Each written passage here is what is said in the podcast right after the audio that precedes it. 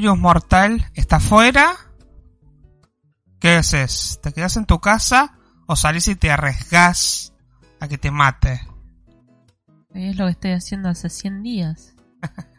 Intentando resguardarme de un virus de mierda. Bueno, pero hay gente que no lo entiende en esos términos. Entonces es como que... Nada, es raro, qué sé yo, no sé. Hoy decía, dijo el presidente, em, si no, si, si solo se, solo se puede ser libre si estás vivo, si te morís, y muy libre no vas a ser. Vas a ser libre por ahí en un sentido más metafísico por ahí, no sé. Depende de lo que haya del otro lado. Pero es raro. Aparte, libre para qué? O sea, y para un choto poder- para hacer. Sí, bueno, qué sé yo. Este... Si hay alguien con un argumento válido anti-cuarentena que venga a Te, decirlo, te va a decir el tema de la economía, ¿no? Yo tengo que abrir mi negocio, tengo que laburar, ganarme el mango, ganarme el pan. Y pero ¿y si te morís? ¿Y si enfermas a tu familia?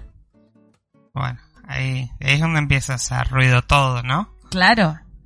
No sé, a mí a mí me rompen las pelotas los anticuarentenas. Hay un, muy, un video muy bueno de mm, eh, ay, ¿cómo se llama este hombre? Que lo vimos ay- ayer o hoy a la mañana de la anticuarentena. Droga Nacional. Ah, Eh, eh, sí. Este... No. No me sale el no nombre. me sale el nombre. Ah, lo buscamos. Que Y- eh, es muy graciosa la parodia de los anticuarentenas, como que pasa por un montón de fases anticuarentenas. Eh, véanlo, pues está bueno. Gui- Guillermo Aquino. Guillermo Aquino. Eh, y como que dale, posta. Este, sí, qué sé yo. El, el único argumento que yo puedo aceptar es el de justamente eh, la economía. Ponele, que es como el más razonable, en el sentido de, bueno, tengo un negocio, si yo no abro mi negocio y no vendo, no, mm, este, no puedo vender, no puedo vivir. Ahora, otra cosa que dijo hoy el presidente, para que quede bastante claro, que el problema, o sea, lo que produce la crisis económica no es eh, la cuarentena, es la pandemia. Porque ya hemos visto que en muchos lugares donde se empezó a flexibilizar, se empezó a abrir este, los negocios, en muchos lugares, costó eh, vender, costó que este, empiecen a vender, empiecen a producir, porque la gente está cagada todavía y no tiene tanta ganas de salir a eh, juntarse con gente, a aglomerarse, porque el- de todas formas el miedo del virus está ahí latente. Este, si no, no saldríamos con barbijos y todo eso. Este, y bueno, y acá en Marvel, eh, jodíamos el otro día del cartelito de 15 días sin, 14 días sin caso, 15 días. Y hoy ese eh, número se reseteó a 0 Cero otra días sin casos. Cero. Porque ayer a la noche o hoy a la mañana se este, descubrió un nuevo caso autóctono, ¿no? En el sentido de que no se encuentra, todos los casos que hubo casos, hay un caso del cual vamos a hablar ahora, em, pero no eran autóctonos, venían de afuera, ¿no? Eso fue culpa de 223. Eh, sí, yo busqué, para mí lo borraron. ¿Lo borraron? Sí, porque lo estuve buscando. Vos me habías leído una nota que decía algo así como... Faltan seis días para pasar a fase 5. Ah, faltan seis días para la fase 5. No, me parece que le cambiaron el título o algo así, Puede porque ser, yo la busqué a la nota y no estaba con ese nombre. Eh, claro, estaban todos ranciosos, ¿no? Con, este, mm, bueno, vamos a salir, vamos a ir a la fase 5, vamos a abrir más cosas. Y un caso autóctono tiró todo, volvimos a cero. Ya ¿no? veníamos mal con el cordobés. Bien, eso quería hablar ahora, ¿no? El cordobés. El caso del cordobés. ¿Hablamos de esto la semana pasada? No, sí fue el sábado. Pasaron un montón de cosas esta Pasaron un semana. montón de cosas esta semana. Este, fue hace tres días lo del cordobés, tres, cuatro días. Em, el cordobés, para lo que, para los que no lo sepan, Eh, resulta que llega un auto a Mar del Plata, hay retenes, ¿no? En las entradas a la ciudad justamente para, este, impedir que ingrese la enfermedad de forma irrestricta, ¿no? Entonces eh, entra una persona con un permiso que supuestamente era para visitar a un pariente, una abuela, para el cuidado de una abuela, una cosa así. Entonces le dicen, bueno, como venís de afuera, tenés dos cosas que hacer. O te haces el hisopado, que lo tenés que pagar vos, ¿no? Te haces el test, lo pagas, o vas a 15 días de cuarentena. Entonces, el, la persona decide, bueno, hágame el test. Bueno, paga el test, se lo hace. Porque aparte tengamos en cuenta que si vos no accedes, te llevan directamente al hotel. O Claro, sea, sí, como a la cuarentena. Preso al hotel. Pero eso no, cuarentenado. Claro, Por pero... una cuestión sanitaria. eh, exacto, pero si vos te, re- eh, te negás, digamos, es como, bueno, no queda opción. Te No, sí, al hotel. eh, ahí te dicen, o elegís esto o elegís lo otro. Claro. Entonces dice, bueno, pago el test, se hizo el test. Ahora, hacen el test y el test le da positivo. Y llaman al número y a la persona que había registrado. Y de repente, hola, no, pero yo estoy en Córdoba. Es raro esto, toda esta secuencia, ¿no? Porque es como, no, pero yo estoy en Córdoba, pero no sé si ahí es que confesó o fue como, no, en realidad yo presté los papeles y el auto y esa persona que tiene mi nombre no soy yo, sino que es otra persona. Lo que pasa es que cuando te llama la cana, ¿qué sí, haces? se debe haber asustado, sí, me imagino que sí. Hola, somos la policía. Señor, dio positivo para coronavirus. Eh, pero yo estoy en Córdoba. Claro. Entonces ahí no le quedó otra. ¿Cómo está en Córdoba? Sí, estoy en Córdoba porque en realidad yo le presté el auto, el documento, el registro, todos los papeles. Le firmé el permiso a una persona que no soy. Claro, es como... La truchabilidad. Ahora, el DNI, a mí lo que me hace todo ruido de esto es el DNI. Porque el DNI no es tan fácil de truchar, me parece. No, pero por ahí se parecían mucho, tenían el mismo peinado, andás a ver. Claro, bueno, eso puede ser. Porque la foto allá... A mí a veces me preguntan, che, como que estás muy arreglada en la foto del DNI. Claro. Y sí, obvio, me pinté. Un poco. No, yo me parejo a mi foto del DNI. No, yo ni pedo. Así Hay que... días. No, bueno, yo siempre tengo la misma cara rancia, así que... Es más, creo que estaba más gordo, más flaco, perdón. Estaba más flaco por ahí, por ese lado. Ahora estoy más cachetón por ahí. Este... Pero bueno, descubren al final que este cordobés no era quien decía ser y que eh, había usado toda esta triquiñuela para poder iniciar a Mar de Plata. Bueno, lo van a buscar y resulta que había venido para ver a su novia. Vino a ponerla. Vino a ponerla. Y vos decís, la puta que los parió. Porque si decís, bueno, vino por, porque realmente tenía una abuela y no tenía otra forma de llegar. Qué sé yo. Es irresponsable igual, pero es la razón, es como más. Este, pero venía a ponerla, hermano, en esta época, a tinchar las pelotas. Eh, bueno, hace la investigación, parece, supue- según lo que declara él, él se fue al departamento que había alquilado y ahí estuvo, no salió en ningún momento. Sí, pero Otros salieron- testimonios dicen que en realidad fue al barrio de los troncos, ¿no? Eh, Avellaneda y el barrio Terminal Vieja. Ah, yo le he leído barrio de los troncos. Puede ser barrio de No los Troncos. tengo Viste que está idea igual que es barrio de los troncos, así que... Y barrio de los Troncos es allá, la zona careta. Ah, La cheta de arriba de... cerca de la loma. ah, claro. San Lorenzo al 4000 decía. Claro. Eh, pero no estoy segura. No, es como... yo- A mí pero- se me mezclan los troncos, Chauvin, toda Bueno. esa parte se me mezcla. Pero ahí la noticia decía los troncos, que era el barrio de los troncos. Y debe ser. que anduvo por algún centro comercial de ahí, ¿no? Que hay testigos de gente que lo vieron ahí y que entonces el peligro sería un poco mayor. Capaz que bueno, que de última se usó barbijo y usó medida de distanciamiento social, esperemos que no haya contagiado a nadie. De todas formas es irresponsable todo lo que hizo. Obviamente que cuando se enteraron lo agarraron del forro del culo, lo pusieron en un hotel, a la novia también lo cuarentenaron porque evidentemente estuvo con el chabón A los familiares de la a los familiares, también. todo. Él, le hicieron un segundo hisopado al cordobés y dio positivo de vuelta, o sea que estaba recontagiado, estaba sintomático. Eh, por ahora, las otras personas con las que tuve contacto no se contagiaron. Por lo menos no se reportó que hayan estado contagiadas. Y lo que pasa es que tarda 14 en virus, 14 días en manifestarse el virus, entonces por ahí dentro Sí. de 5, 6, 10 días. Claro. Aparte estamos en Mar del Plata, que es un pañuelo, nos conocemos todos, vemos una cara rara y nos damos cuenta, este, este es turista, no es de acá. Claro. Ni aparte cordobés, eh, culeo. Eh, culeo. Bueno, ponele, dale el margen de que es de Villa Carlos Paz, ponele y no tiene tonada. Claro. No importa, te vemos la cara, a una legua te, te, te olemos turista. Nos saluda Flásticos, nos dice, Oli, hola, hace mucho que no venís por acá. Ju- justo la semana pasada hablábamos, lo mencionamos a Flastico. Lo mencionamos y hoy tengo algo para decir de él, así que... Eh, yo parezco que estoy por entrar a rehabilitación en mi DNI, nos dice. Así que mm, A la rehab. nos pasa. Tu hermana. Tu apareció. hermana. Apareció tu hermana. Y tu hermana, ta- tu hermana de Apareció verdad. tu hermana y mi hermana. Exacto. Dice, ¿qué onda? No hay imagen. Eh, Siempre arrancamos así.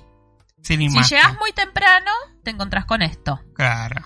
Eh, porque esperamos que lleguen más gente al baile para, para hacer la presentación, digamos.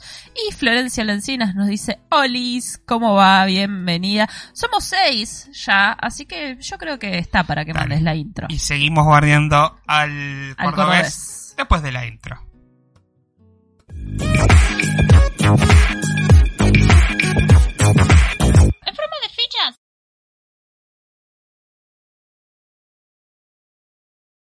Aquí estamos en pantalla.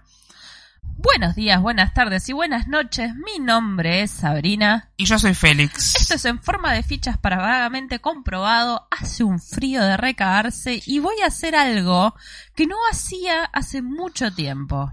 ¿Bañarte? El Servicio Meteorológico Nacional dice que en Mar del Plata hacen 4,2 grados, 1.5 de térmica, 90% de humedad y eh, una palabra que me gusta mucho, que es la estopascales. No la encontré en la actualización de la, del Servicio Meteorológico La, Nacional. la- la- la presión atmosférica. Es como que me complicaron la página. Me complicaron la ¿Pero no página. sale Héctor Pascal? No, dice, eh, lo único que dice es presión, que yo supongo que debe ser lo mismo. Claro, la presión. ¿Qué dice? La presión es de... Ah, sí, acá está, soy boluda. Sí. 10.019.2 hectopascales. 10.000. No. ¿Sabes leer los 1019. números? No, tengo un problema muy grande con la lectura. ¿En cu- ¿Cuándo fue que había que leer muchos números? Ah, estábamos leyendo un libro, eh, Los 90 de Tomás, Alma- Tomás Balmaceda, donde hay muchas cifras, años, Sí, millones. estadísticas. Y me cuesta un montón, un montón leer números. Sos como los docentes de la TV pública, Eh, ellos por lo menos tienen estudios. pero no saben multiplicar. Bueno, la cosa es que hace frío Mar del Plata, gente. Sí, frío de re- ¿Un grado? Eh, sí, un 1.2 de sensación térmica. Redondimos en un 1. Un grado. Y Para los porteños que andan llorando frío, que mm, acá hace un grado. seguro va a haber alguien más al, al sur, ¿no? Obvio, Que sí. va a decir, ah, estos marplatenses que lloran, lloran frío. Por un grado acá hace menos 10 y nieva y no puedo salir de mi casa. Bueno, en realidad creo que en, en Patagonia creo que debe estar ya en dispo, me parece. Eh, sí, hay, eh, yo sigo una señora, una chica, de Tierra del Fuego. Sí. Y empezó a nevar ayer o antes de ayer. Y como que dice, me tuve que poner una camperita. Porque Una camperita. Claro.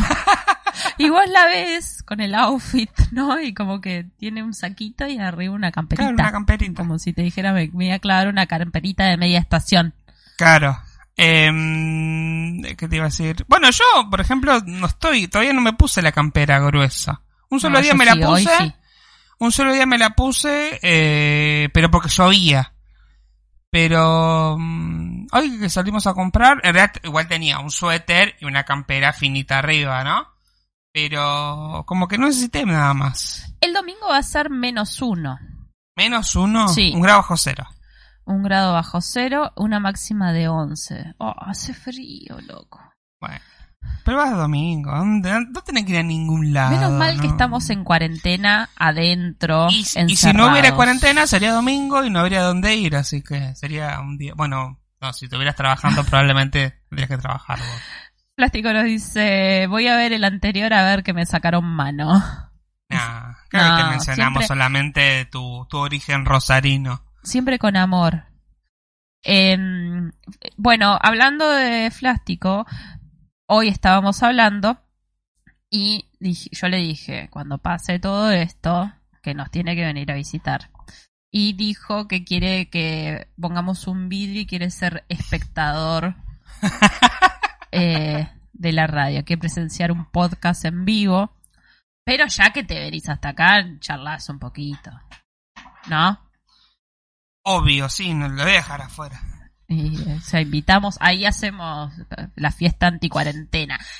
Eso pasó esta semana. ¿Qué pasó? Organizada a través de diferentes plataformas, redes sociales. Yo vi una imagen de Grindr, Grindr ¿eh, se pronuncia, Calendar, sí. que es la app de citas. Sí. Eh, un- una captura de pantalla, ¿no? Que uno le habla a otro y le dice, che, hola. Y antes de la foto en pija, que es lo que seguramente esperaba, le pone fiesta COVID hoy al, al viernes a las 22. Sí. Hasta 15 personas nos juntamos para contagiarnos y generar inmunidad. ¿Por qué hasta 15 personas? O sea, si la idea es que se contagien, pues contagien a más gente. Yo supongo que para no O levantar la perdiz. Claro. ¿En qué zona? ¿En Capital? En Capital. ¿En Amba? Qué ganas, ¿no? De que te metan un tubo por la boca. Grindr. Un tubo por la boca. Hashtag morbos. Apar- siguiendo con el chiste berreta, ¿no? Boca abajo, en culo. Hashtag adelante morbo. de todos. No, a mí, me, a mí me impresiona el hisopo, porque es un hisopo como de 5 metros que te lo meten así. ¡tra! Son como los hisopos esos de mm, los programas de, de esos tipos de lucha que eran tuk, tuk, tuk, que No se es daban así. nada eso. No es nada. Quien haya pasado. Yo que, a mí, yo que tengo la nariz operada, que me sacaron un coso así que tenía la nariz, ¿sabes lo que duele y lo que... ah, ah? Pero te, ahora te entra el hisopo. Antes también me A mí entraba. me hicieron una de esas que, que te meten la camarita. Para ver. Una endoscopía. Claro, pero no es endoscopía porque no la metieron por la boca, me la metieron por la nariz. Pero endoscopía es adentro, escopía. O sea, es cuando te meten un cadito por cualquier lado, es una endoscopía. ¿Seguimos hablando de Grindr? No. Bueno. No importa por donde sea, es una endoscopía igual. Me metieron el caguito por la nariz. ok. Eh, Te dolió. no duele, no due- da impresión un No, toque. no, a mí me da mucha impresión. Pero lo más divertido era que yo me ponía así de reojo y veía en la camarita por dónde iba. y te toca la garganta. Claro. Porque me querían ver si tenía nódulos. Porque me quedaba. ¿Te acuerdas cuando me quedaba sin voz cada 15 días? Sí, me acuerdo. Después resultó ser el estrés, el trabajo de mierda que tenía, etcétera, etcétera. Pero eh, no, no fue nada, nada grave, digamos. No, eh, da, da un toque de impresión, pero no duele. Claro. Pero Eh. peor me pone la forma, esto ya lo vengo diciendo hace un montón de programas, en la Sí, cual que te ponen y te ponen cosas, sí, ya entendí. Tranquila. Em, Plástico nos dice, le llevo el helado que nunca les dieron. Sí, que nunca nos dieron por vagos, porque nunca fuimos, teníamos que ir hasta mal. Güemes, Todo es lejos de acá. Y encima se nos venció. Fue como... Por eso se nos "Uh, venció. Claro. Este, por eso mal. nunca lo, lo fuimos a buscar. No es que. mm, no es que no quisimos. Sí, en realidad no quisimos, porque si hubiéramos querido. Siempre lo pensamos, como bueno, vamos, vamos, vamos, Estuvimos vamos. re mal ahí, ¿eh? Voy al rato, voy al rato. Y cuando fuimos, me dijeron que yo había vencido. Bueno. No, igual eh, había, ir con el, que- había que ir con el DNI. También esa fue otra. Y no íbamos a hacer como el cordobés. Poníamos la foto de, de Flappy íbamos con mi con DNI y le cambiaba el nombre y ya está. Em, ¿Qué trabajo tenías? Em, ¿Para qué, ¿Para qué saco en lo más profundo de mi inconsciente? Trabajaba en un call center. Eh, trabajé ocho años y medio en un call center que me llevó la vida. Entre también me dejó casi calva, me dejó la, dejé la voz. eh, pero La mente. Yo creo que la mente lo más. Porque el pelo más o menos lo podemos recuperar. La voz, lamentablemente no la perdiste. Digo, eh, o sea, no paras de hablar, así que eso no es problema. Eh, pero la mente sí, te estabas como... me liquidó, me liquidó. Pero bueno, ya pasó. Hace tres años que soy libre de ese reclusorio. Eh, dice Plástico, debe ser joda eso. Si hablas de la fiesta COVID, no, está pasando. Está sucediendo.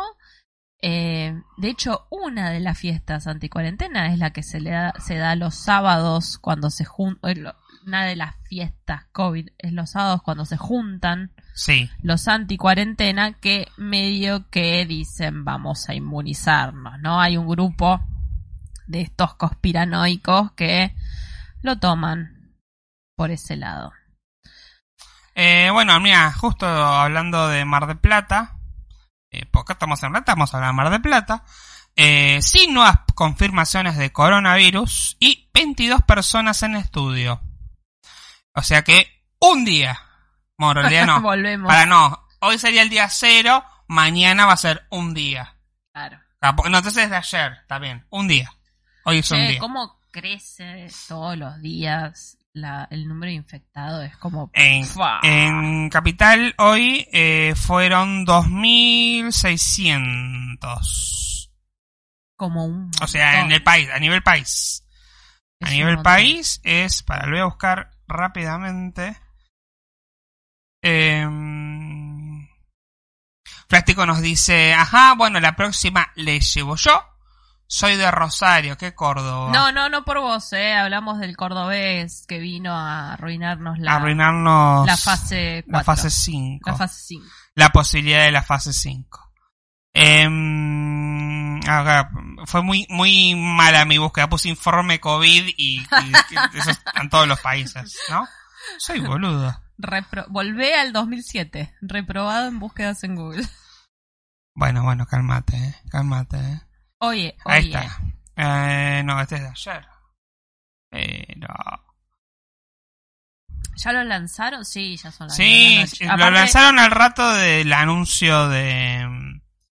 De, hoy. de Alberto y la reta. y- Bueno, la conferencia estuvo bien. En realidad, eh, como que la miré por mirarla. La verdad que a nosotros no nos cambia nada. eh, Porque este, nosotros estamos en, en otra. Este, hay pocos casos. O sea, hay, bueno, casi no hubo casos hasta ayer. Este, mm, pero, a ver, está, Ministerio de Salud de la Nación. Anda la fuente.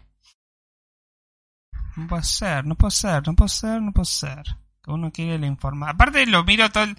Pasás y cuando lo necesito, porque siempre voy scrollando Twitter, sí, ya lo vi, como cinco notas, sí, informe del coronavirus. Bueno, pero quiero, ahora que lo necesito, no me parece. Y encima me carga re lento. Eh... tu. Ahí el reporte. No, pero quiero escrito. No, no, tenés que abrir una nota siempre. Siempre hay que abrir una nota, un link que te lleva a... Porque Telefe Mar del Plata me pone lo de Mar del Plata, pero quiero a nivel país. Eh, bueno, mientras eh, charlo poco. ¿Vos la, la viste o te dormiste vos? Yo la empecé a escuchar porque estaba escuchando Furia BBB en Futurock, Sí. porque quería saber la interna, a ver qué había sucedido, que después lo vamos a charlar un poquito. Eh, y pusieron un rato. Pusieron un rato a Alberto hablando, Sí. mientras decía todo esto, de, no, me, me interesa la vida. Sí. Eh, más que nada porque es como que la gente decía, pongan un rato la conferencia ustedes, así no tenemos que cambiar de canal. Claro. Eh, así que la estuvieron pasando un rato eh, y después me quedé dormida. Ah, ok. Sí, igual me parece que no la pasaban entera, porque cuando yo, yo estaba escuchándola acá, creo que ya escuchaba directamente a señorita Bimbo y a Mariana Pichot hablando y no a... este, Puede ser, puede ser. Ahí está. Récord de casos diarios en el país. El viernes a la noche, el Ministerio de Salud de la Nación confirmó 2.886 nuevos casos de COVID. Récord. 34 muertes en las últimas 24 horas. Es una 55.000 casos confirmados en el país, de los cuales 1.184 fallecieron. La semana pasada todavía no habíamos llegado a los mil muertos. Es verdad, Eran 900, 900 y pico, estábamos ahí al borde igual. Pero en Buenos Aires se detecta la mayor cantidad de, Claro. de casos. La mayoría ¿no? de los casos son de la provincia de Buenos Aires y seguramente focalizado en el conurbano. Eh, 1692. En Ciudad de Buenos Aires, 967. Eh, Chaco, que está bastante jodido también. eh, la parte como el Chaco y Gran Chaco, 76.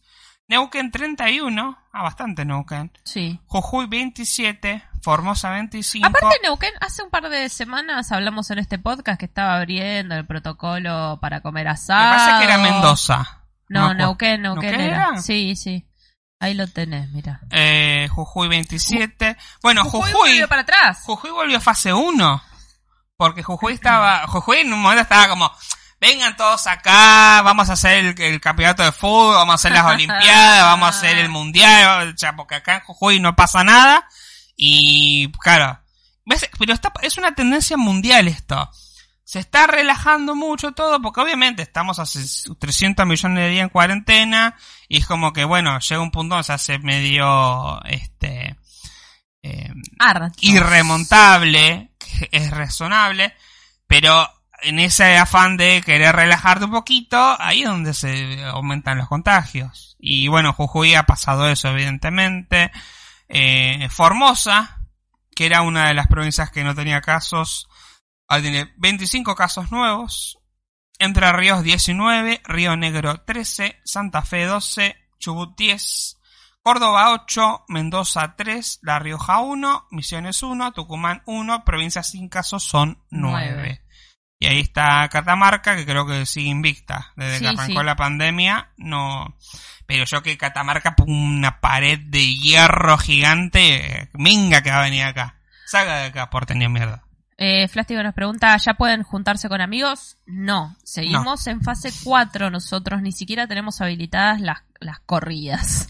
ni siquiera están habilitadas mal que no las... somos españoles. Solamente las salidas recreativas a 500 metros de... Sí, de- de- de- del Ahora. domicilio. Todos viven a 5 cuadras de la costa. Sí, no. Todos viven todos, a cinco todos, cuadras de la todos viven a playa. cinco cuadras de la costa. Yo no, yo abro Instagram, me indigno y lo cierro. Hoy vi, hoy vi una foto de el chabón de los, las patinetas. El Bueno. chabón que va patinando. Bueno, eh, con un nuevo look. Pero aparte la nota era como el nuevo look del chabón que anda en la costa en patineta. ¿Qué en mierda? patineta Con- no, en En patineta. pan rollers. Ese tipo, partamos de la cabeza que está muy mal hace muchos años de la cabeza. Sí. Em, no puede salir a hacer eso. Y se lo festejan a nivel nacional. Porque yo vi el video que la filmó alguien desde un auto. eh, y lo vi compartido por gente que no era de Mar de Plata. ¿no? Claro. Como qué genio, qué capo. Sí, sí. No, ¿entendés? Porque aparte es grupo de riesgo, un señor mayor, en pelotas, en pleno invierno. Está todo bien, es divertido, todo el mundo, ¿no? alguna vez nos cagamos de risa con el chabón porque es muy buen, o sea, es muy simpático, es muy eh, divertido cuando charlas con él, pero no, no. Claro. Eh, Práctico nos dice, acá nos podemos juntar con Amix todos los días, hasta 10 personas. Por suerte está retranca, igual capaz no es tan Oficial. Oficial la info que les tiro. No me tomen como datos científicos. Te creemos. Ok. Sos eh, nuestro corresponsal rosarino. Claro, bueno, no importa. Sí, sí. De Santa Fe Rosario, se murió Wiener, es en nuestro... Eh, sí, me olvidé de eso. Nuestro, el nombre de nuestro episodio es en honor a, a un gran momento Sí. tuitero de, de, de- de Twitter Argentina y de la política de Twitter, que es que a Wiener se le escapó, no sé si, Estaba probando el teclado. no andaba el teclado o se le habrá mandado solo lo tenía en el bolsillo, no, no, no había desbloqueado el teléfono. Em, Eh, fue hace bast- fue en 2013.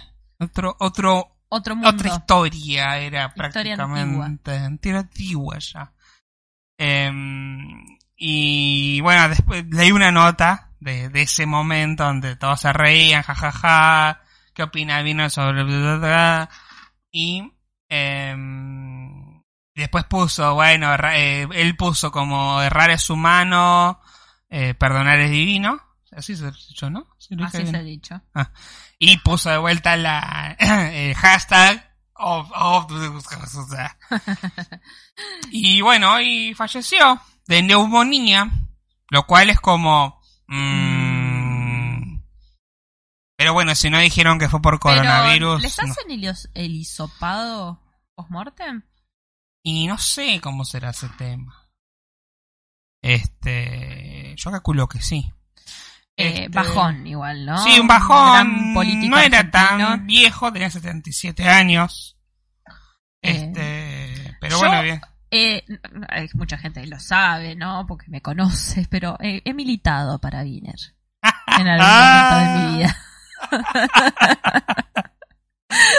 Ah, Era joven, muy Eras joven. joven y Fui a. Santa Fe con la agrupación con la cual militaba Sí. eh, en, en una época muy bella. de- ¿Cómo, cómo? En una época muy bella de, mi vida. Fui a Santa Fe gracias a... Eh, pero ¿qué pasó? No vi con Wiener y Susel, dice... No, fue algo muy viejo. Es- fue en el 2013. fue en el lo del 2013, 2014, que publicó un tweet que tenía esas letras que son el, episodio, el nombre del episodio de este tweet. podcast. Eh, la foto de La foto el también. podcast de hoy es es, el ese tweet. Eh, que de repente tuiteó eso, que es O, B larga, B corta, E, Ñ, Z, F, H, N, H, X, D, S. Porque ni siquiera es... eh, porque uno cuando prueba el teclado es como el or- hace el orden consecutivo de las letras, ¿no? O sea, pero yo imagino que... No, o... Para, por ahí, o sea, estamos suponiendo que lo usa el celular. Por ahí tenía una ninfadora, Claro. un gato, que le caminó por el teclado y justo tocó enter y se mandó el tweet. Esa es mi otra teoría. puede ser. Porque eso pasa acá, por ejemplo, que está el teclado, el gato pasa torrac, tac, tac. De hecho, yo tengo un archivo guardado que es una carta que me escribió Lupin. que es que yo había dejado el Word abierto y el chabón caminó por el teclado y escribió, ah, mira, me escribió una carta. Entonces guardé el archivo. y le puse de nombre carta de Lupin. Es arte eso, ¿sabes? Obvio. Dice Flástico, yo también milité para él, pero independiente. Em, Tibio. Bueno, como, bueno, como todos los que son este, seguidores de, de Wiener, ¿no? Hay que ser tibio para ser de Wiener. a mí me pasó que cuando empecé a, a tirar más para el lado del peronismo, Sí. eh, que fue como la última etapa eh, de, de que milité, Cuando entraste en conciencia. Claro, fue como, me empezó como a picar el bichito del, del populismo y Sí. del choripán. Eh, Compraron con un choripán, decir la verdad. y fue justo en el momento que me dijeron, eh, tenés que afiliarte. Y yo estaba ahí como intentando salir del closet kirchnerista, ¿entendés? Entonces, Afiliarte que al Partido Socialista. Sí. Y fue como. Fue una gran discusión interna, porque yo militaba en una agrupación eh, de la facultad. Claro, entonces vos, era vos como- eras como Flástico, eras independiente. No, no. Era claro que era que la agrupación era socialista. Claro. Eh, o sea, estaba. Era, tenía, la remera tenía el logo de la agrupación estudiantil y la del socialismo. Del socialismo, claro. Eh, y fue como, no sé si quiero afiliarme. No quiero afiliarme. Y me fui. Y ahí dejé de militar. Pensar que a mí vino una minita un día en filo. ¿Querés eh, afiliarte al MAS? Porque para así nos podemos presentar en las elecciones. Bueno, dale. ¿Estás afiliado al MAS? No, no estoy afiliado porque yo después busqué en el registro de... mm, de ¿Cómo se llama? Vos podés buscar por internet cuando buscar los padrones de eso, el registro si estás afiliado en un partido político y dice no estás afiliado a ningún partido político. Así que les regalé mis datos para nada. Porque no me afiliaron al, al MAS. Menos mal. Pero bueno, en ese momento fue como, bueno, sí, ¿por qué no voy a dejar que se, que mi compañera Manuela Castañera de Filo no se pueda presentar a elecciones? La anticuarentena, Manuel. Eh, la anticuarentena.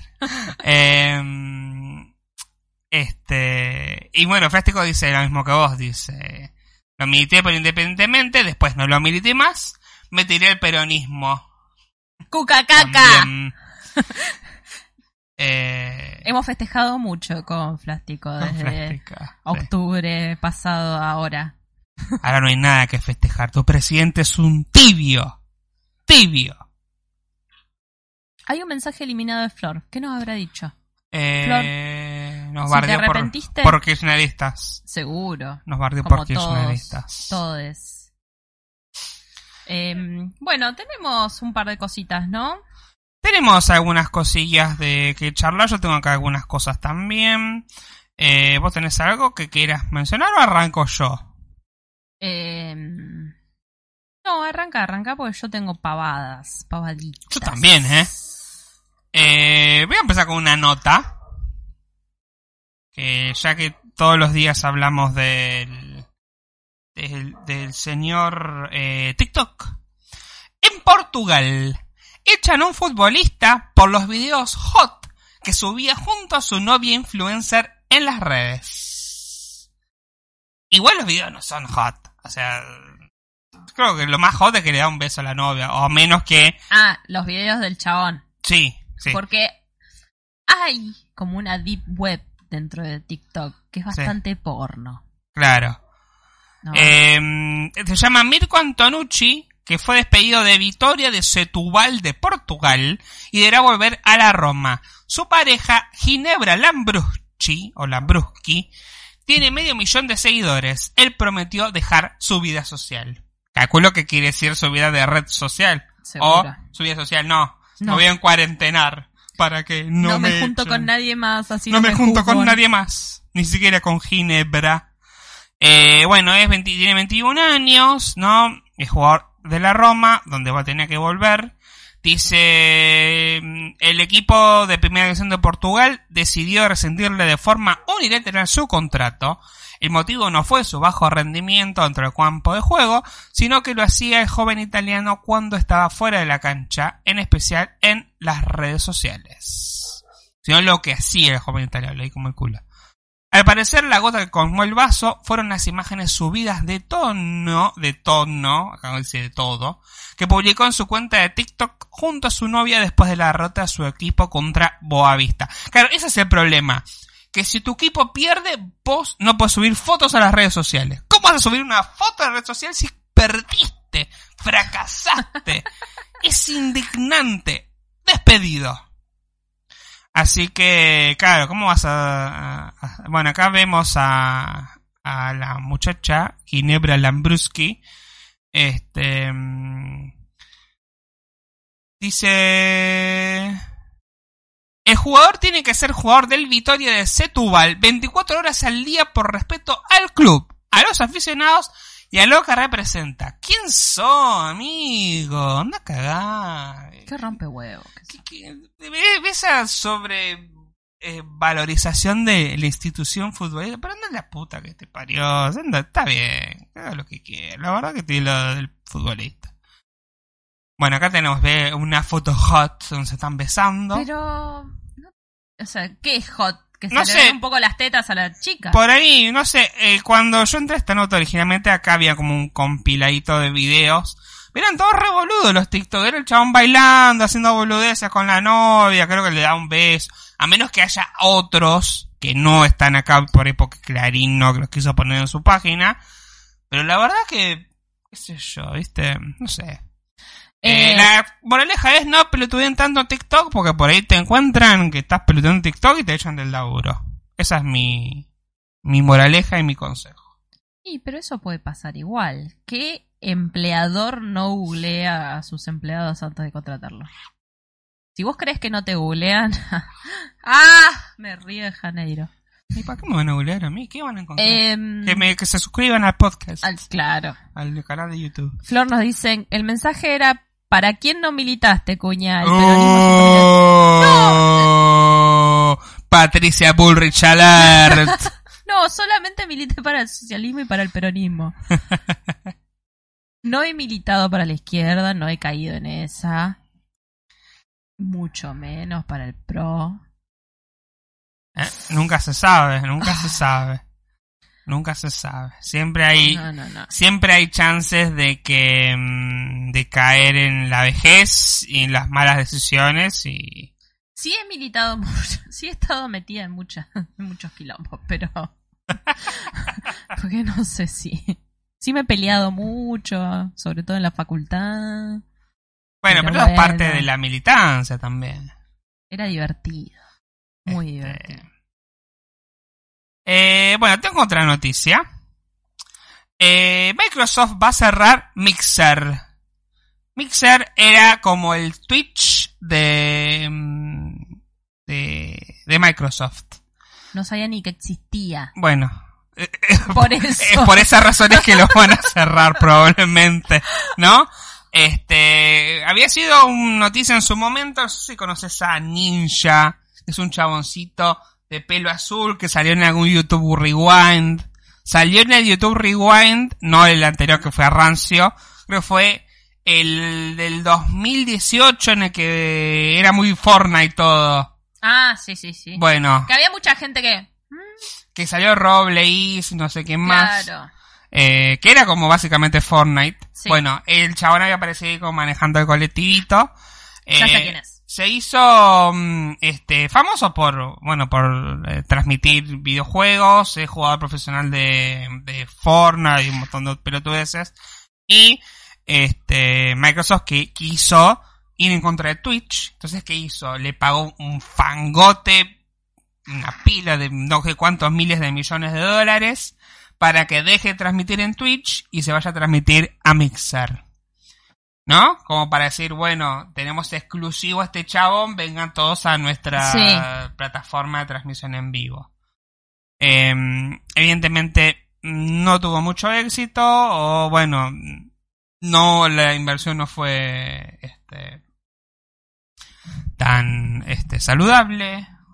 Entonces, eh, va a cerrar este, esta plataforma y va a pasar a todos a Facebook Gaming, que es eh, la forma de transmitir que tiene Facebook. Ahora ¿Qué? están todos metiéndole ahí. Que Facebook Gaming está vendiendo bocha y está también a un montón de streamers para que se vayan a su Lo plataforma. que pasa es que está streamear. monetizando Facebook. Eh, sí, yo creo que la parte de, de esta de stream. Porque la parte de los videos hubo una controversia, ¿te acuerdas que? Mm. No sé si lo hablamos, sí lo hablamos. De que inflaman mucho los números. Sí, sí, De sí. que de repente parecía que había 100 millones de reproducciones, en realidad parece que no eran No. 100 millones, sino que eran 100 escroleadas, viste, es como raro todo ese tema. Eh, así que bueno, mucho, lo, lo bueno es que todos los que streameaban en Mi- en Mixer no es que obligatoriamente tienen que ir a Facebook Gaming, sino que bueno, Microsoft, este, todos los usuarios que delante de Mixer van a pasar a Los Facebook migran. Gaming. ¿Cómo? Los migraron. Los migraron, exactamente. Y las, los, esta gente que habían contratado pueden hacer lo que quieran. Si quieren volver a Twitch, pueden volver a Twitch, pueden ir a Facebook. Como que, pero es como que, eh, Twitch ahí parece que tiene como un dominio de que no le pueden ganar. Porque ha habido varios intentos de, este, de que, perdón, de que intentar ir en contra de Twitch y no se puede. No se puede. De todas formas, Twitch, ya habíamos hablado, tiene este problemita de que, eh, bueno, empezaron a caer estos... Copyright. Estos, este, copyright strikes, estos eh, reclamos por derechos de autor y medio que está perdiendo un poco la magia también. A mí me pasó esta semana o la otra que quise hacer una donación en un streaming de Facebook y no ¿De pude. Facebook? de mm, YouTube. Ah, Y no pude. Sí. No pude, no sé. Me, me daba error las tarjetas. Saldo tenía, me daba error la tarjeta, me decía que no era válido, no me la Por ahí el stream al que quisiste donar tenía habilitada la opción. Sí, sí, de- me la daba la opción. Claro. De Claro. hecho, había gente que estaba haciendo la donación por stickers, digamos, no por comentarios, y salían en la transmisión. Mira. em, Pero bueno, Sí, qué sé yo, no sé cómo, yo la quise verdad. regalar plata y así me paga YouTube. La verdad es que no. Nunca doné plata a través del chat. Sí, dono plata a través de otros medios, pero no a través de un chat.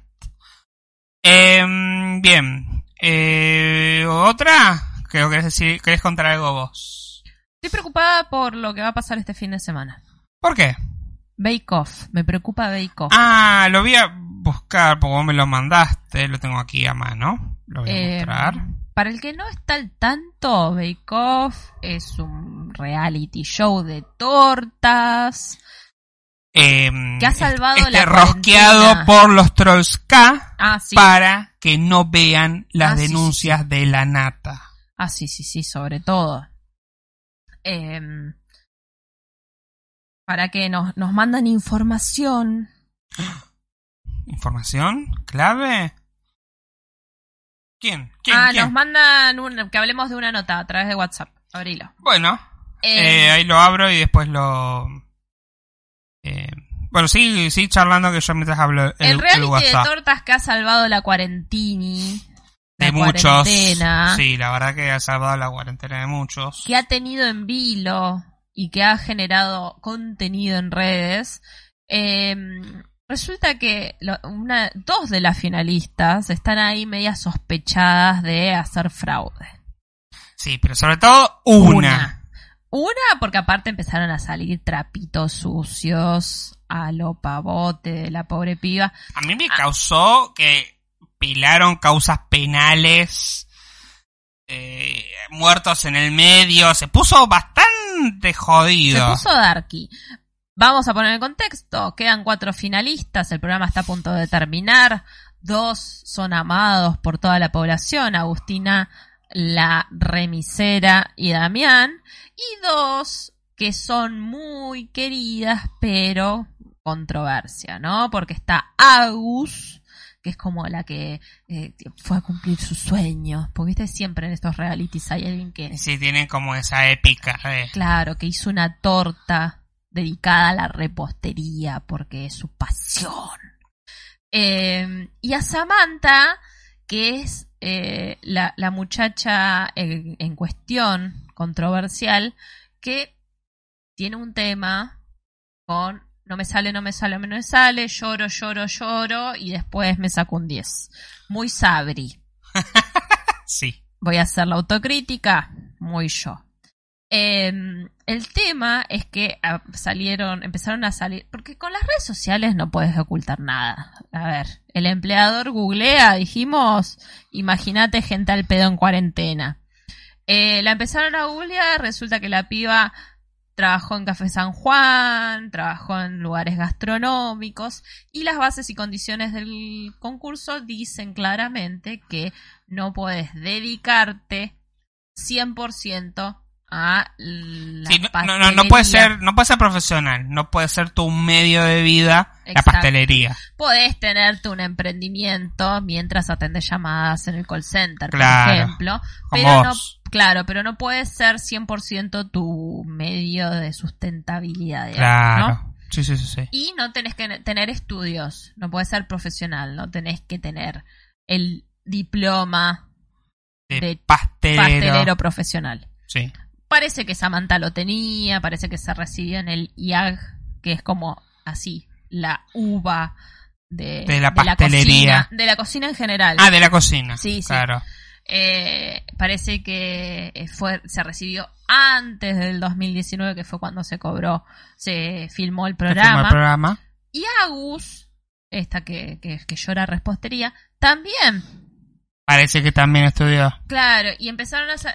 ¿Qué pasa? Lo de Samantha fue como más visibilizado porque justamente Porque la odian. la odian y porque en el medio salió eh, una fotito de una causa de homicidio culposo porque parece que hubo un accidente, Fue un accidente de tránsito. eh, no, eh, sí, porque eran muchas cosas.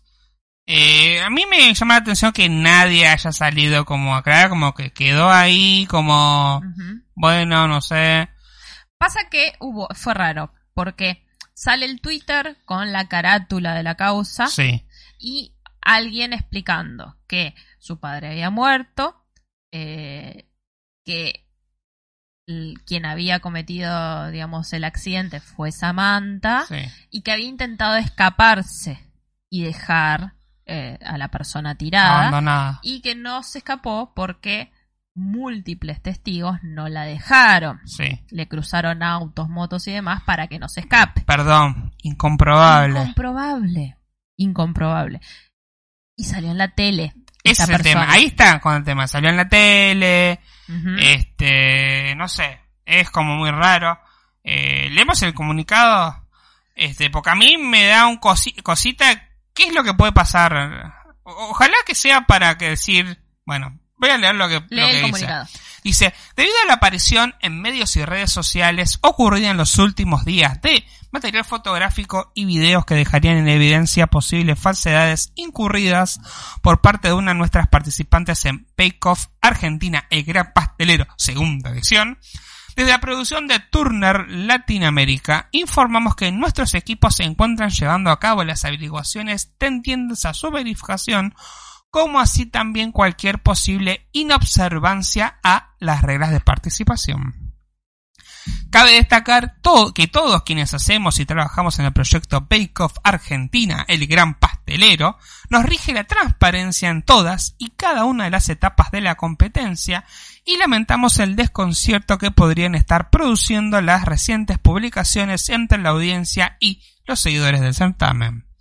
Queremos llevar claridad hacia quienes acompañan el, proca- el programa cada domingo, dando nuestro compromiso de hacer las averiguaciones necesarias y en el caso de verificarse cualquier irregularidad, la eventual decisión será comunicada en la emisión del capítulo final. Bueno, agradecemos a Telefe, apelamos a la mesura. Ah, bueno, est- esto sí es clave. Apelamos a la mesura de quienes participan con sus publicaciones en redes sociales, teniendo en cuenta que detrás de cada concursante hay una persona y una familia que pueden verse afectadas. Porque se Claro. pusieron re intensos. Porque empezó como un chiste, ajaja, Samán no sé qué, pero como todo en las redes llega. A mí me causa muchas veces que dicen, no, estábamos odiando en joda. Odiar nunca puede ser un chiste, hermano. Siempre odiar, aunque sea un chiste, te va a llevar a un lado de violencia. Estás Claro. odiando. No hay un... Ay, te maté en joda. Ay, te pegué en joda. No, no, no, no. Em, el tema principalmente es que se fueron al pasto, amenaza de muerte, eh, porque viste que siempre hay un enfermo, Sí. ¿no? Siempre hay un enfermo que termina mandando un mensaje de "Eh, te vamos a Te matar, amo, che, Ah. Entonces- loco. como que no, así no funcionan las cosas, chicos. Empiecen a plantearse un poquito su vida porque una cosa es comentarlo, reírse, Sí, hacer un meme. Claro, y otra cosa es este, atosigar a alguien porque este, publicó una isla flotante hace cinco años. Ah, mira, hizo una isla flotante hace cinco años. Ay, es una Igual estuvo chanta. muy bien, Samantha, porque el, el juego, el domingo pasado, la prenda era hacer- la prenda. El Sí, desafío era hacer una isla flotante. Sí, Entonces ella dice, no, hice alguna vez isla flotante, pero no así, de esta forma. Entonces fueron a la deep web del Instagram de Samantha y encontraron una foto que decía, 2015. decía isla flotante, cinco años. isla flotante, eh, fin de la jornada laboral. Claro. Entonces como que está dando a entender que estaba trabajando haciendo islas flotantes. Sí, sí. Eh, y al ratito editó la foto y solamente dejó el hashtag Isla Flotante. Por ahí estaba agotada. Dijo, me voy a hacer un buen postre para cuando termine el día, mi jornada laboral terminó, me hice una isla flotante. Vamos a ver qué dice, eh, qué, qué es lo que pasa el domingo, ¿no? Porque este mensaje Sí, da a entender como que el domingo va a haber una decisión acerca de... A ver. Pueden ser... ta- Justamente estamos diciendo... El empleador googlea. Los chavales de Turner no pudieron... ¿No googlearon? Samantha Casais... Eh, Instagram. Eh, currículum. Will. Bueno, ahí está el tema de eh, cómo uno miente el quiz, el sí, el el currículum, ¿no? Pero a ver, ¿Por si qué? lo descubrieron unos chabones rancios en una red social, ¿me va a decir que la producción de Turner no pudo googlear los participantes? Y más Que sabiendo, aparte hay- hay un casting ahí, hay un proceso, no es... Ah, bueno, sí, vení vos. Hay un- una cosa súper pensada. No, no es improvisado un casting para un reality. y más sabiendo que esto no estamos en el 2001 con Gastón Treceed, que sabíamos que, que nos enteramos cinco años después que era productor de Telefe. Claro. ¿Entendés? Estamos en el 2020 con Twitter y toda la información a la mano. Y todo el mundo subiendo cosas en las redes sociales. es obvio que va a saltar el cuñado diciendo a mí me estafó con un fondo de comercio. Sí. También ¿Entendés? incomprobable, pero bueno. Pero bueno, pero siempre, o sea, yo insisto en que estamos en una época en la que mm, es más fácil darte cuenta que es mentira. Sí. Entonces, A menos no me que, mientas a menos que sea seguidor de mi pastelitos. Después vamos a hablar de eso. No me mientas descaradamente. Claro. O sea, yo sé que los realities están arreglados porque me crié a base de reali- de reality show, pero hacémelo menos mentiroso. Claro. Ayúdame un poco. Es evidente que los chabones sabían. Y creo que un poco está el juego también ahí. De poner algunos que sean más o menos amateur, algunos que sea profesional. Este, y ver cómo, cómo sale la cosa. qué A sé yo. todo esto salió Paula Chávez diciendo algo muy tibio que dijo, no son cuestiones sencillas de resolver legalmente. Lo mismo que, más o menos lo mismo que dijo eh, Christoph. ¿no? Como, Claro. Estamos viendo, a ver qué dice la producción. No pueden salir a decir, Es que, saben, para mí ya sabían que... porque aparte... Aparte pasaron, pasó como un año de que se grabó. No es que eh, sabían, sabían.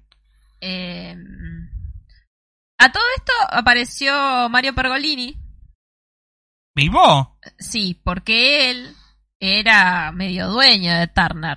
Sí. Entonces, claro, conoce a todos los productores, lo levantó el teléfono y dijo, che, boludos, aprovechense de esta situación. ¿Cuánto falta para final? ¿15 días? Métanlo todos en cuarentena ahora y hagan la final en vivo. Ojalá, es que eso es lo que yo quiero. Ojalá que pase eso. Se asegura... Pero igual es medio irresponsable porque estamos en cuarentena. Claro, por eso eh, Pergolini les tiró esa. Pónganlos en, los pónganlos en cuarentena ya, porque sabemos que no va a terminar este domingo el programa, porque eh, quedan cuatro, No, tres quedan. tres quedan. Eh, parece que la quieren alargar un poquito más, van a sacar a uno, Claro. entonces eh, ponelos en cuarentena ya, Sí. y dentro de 15 días sacas la final en vivo. Pasa que parece que, como ya está terminando el programa, ya le pagaron al ganador. Claro. Ese es el problema también. Que aparentemente sería Samantha, que creo que ahí está el problema. Porque por la declaración de los otros participantes, eh, parece que ella es la que ganó. Claro. Pero estuvo, ahí estuvo, y salió a decirlo Pergolini. Le dijo, yo hablé con los productores y le dije, hagan esto. Obvio. Eh, se aseguran es que te llenas de guita. y lo que, le Que dijo pongan, es, que pongan, que quién querés que gane, mandado torta al 9000 meses, se llenan de más guita. eh, Pero bueno, sería genial que hagan una votación. claro. sería. Y dijo, Pero igual se desvirtúa el tema de las tortas ahí, Sí, pero sí. bueno. pueden hacer eh, dijo algo muy que ya fue muy pergolini hasta tr- 30 o más puntos de la tele vieja porque claro, Claro. ya el rating medio como que se mide raro no porque tenés Sí, porque ya no es lo mismo. Eh, entonces dijo, puedes hacer mm, como muchos puntos de rating. Eh, ese fue el consejo que les dio Perrolini. Bueno, basta de Bake Off. Bueno, quiero leer una nota que nos envió acá nuestra corresponsal desde el conurbano, eh, Flor. es una nota de eh, del portal Noticias de Brown, de, de, ¿Sabes que yo lo vi? Almirante Brown. Eh, Dice, una avioneta sobrevoló Brown. ¿Cuál fue el mensaje? Y creo que es algo que es hoy es un día histórico y está relacionado con eso. Dice, ocurrió hace instantes y estaba dirigido a los hinchas de River. Fue grabado por varios vecinos que quedaron sorprendidos. Rafael Calzada amaneció con pasacalles. Mira el video. Claro, hoy se cumplen nueve años desde que River Plate descendió a la B Nacional por primera vez en su historia. Pese al aislamiento, los fanáticos de Boca Juniors, su eterno rival, apostaron a la creatividad y utilizaron un mensaje grabado que se pudo escuchar desde una avioneta. En el relato se puede escuchar el momento exacto cuando el millonario perdió la categoría frente al Belgrano de Córdoba. Los videos captados por los vecinos se hicieron rápidamente virales en las redes sociales. Y acá hay un- unos pasacalles en Rafael Calzada. Dice, la única mancha que no se borra, que en paz descanse, 26 del 6 del 2011. Y eh, acá está el video, a ver si lo podemos escuchar. eh, yo solamente quiero decir que el que tiene plata hace lo que quiere. A ver. ¿Se no se escucha? escucha. A ver, este por ahí. Acá queremos que, que nos diga la corresponsal de...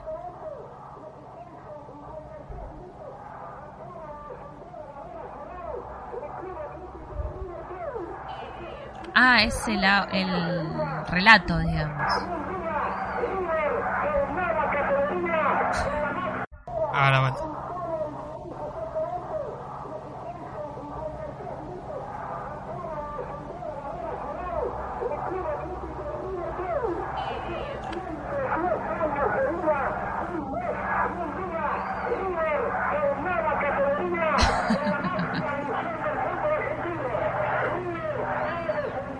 Qué flashero, ¿eh?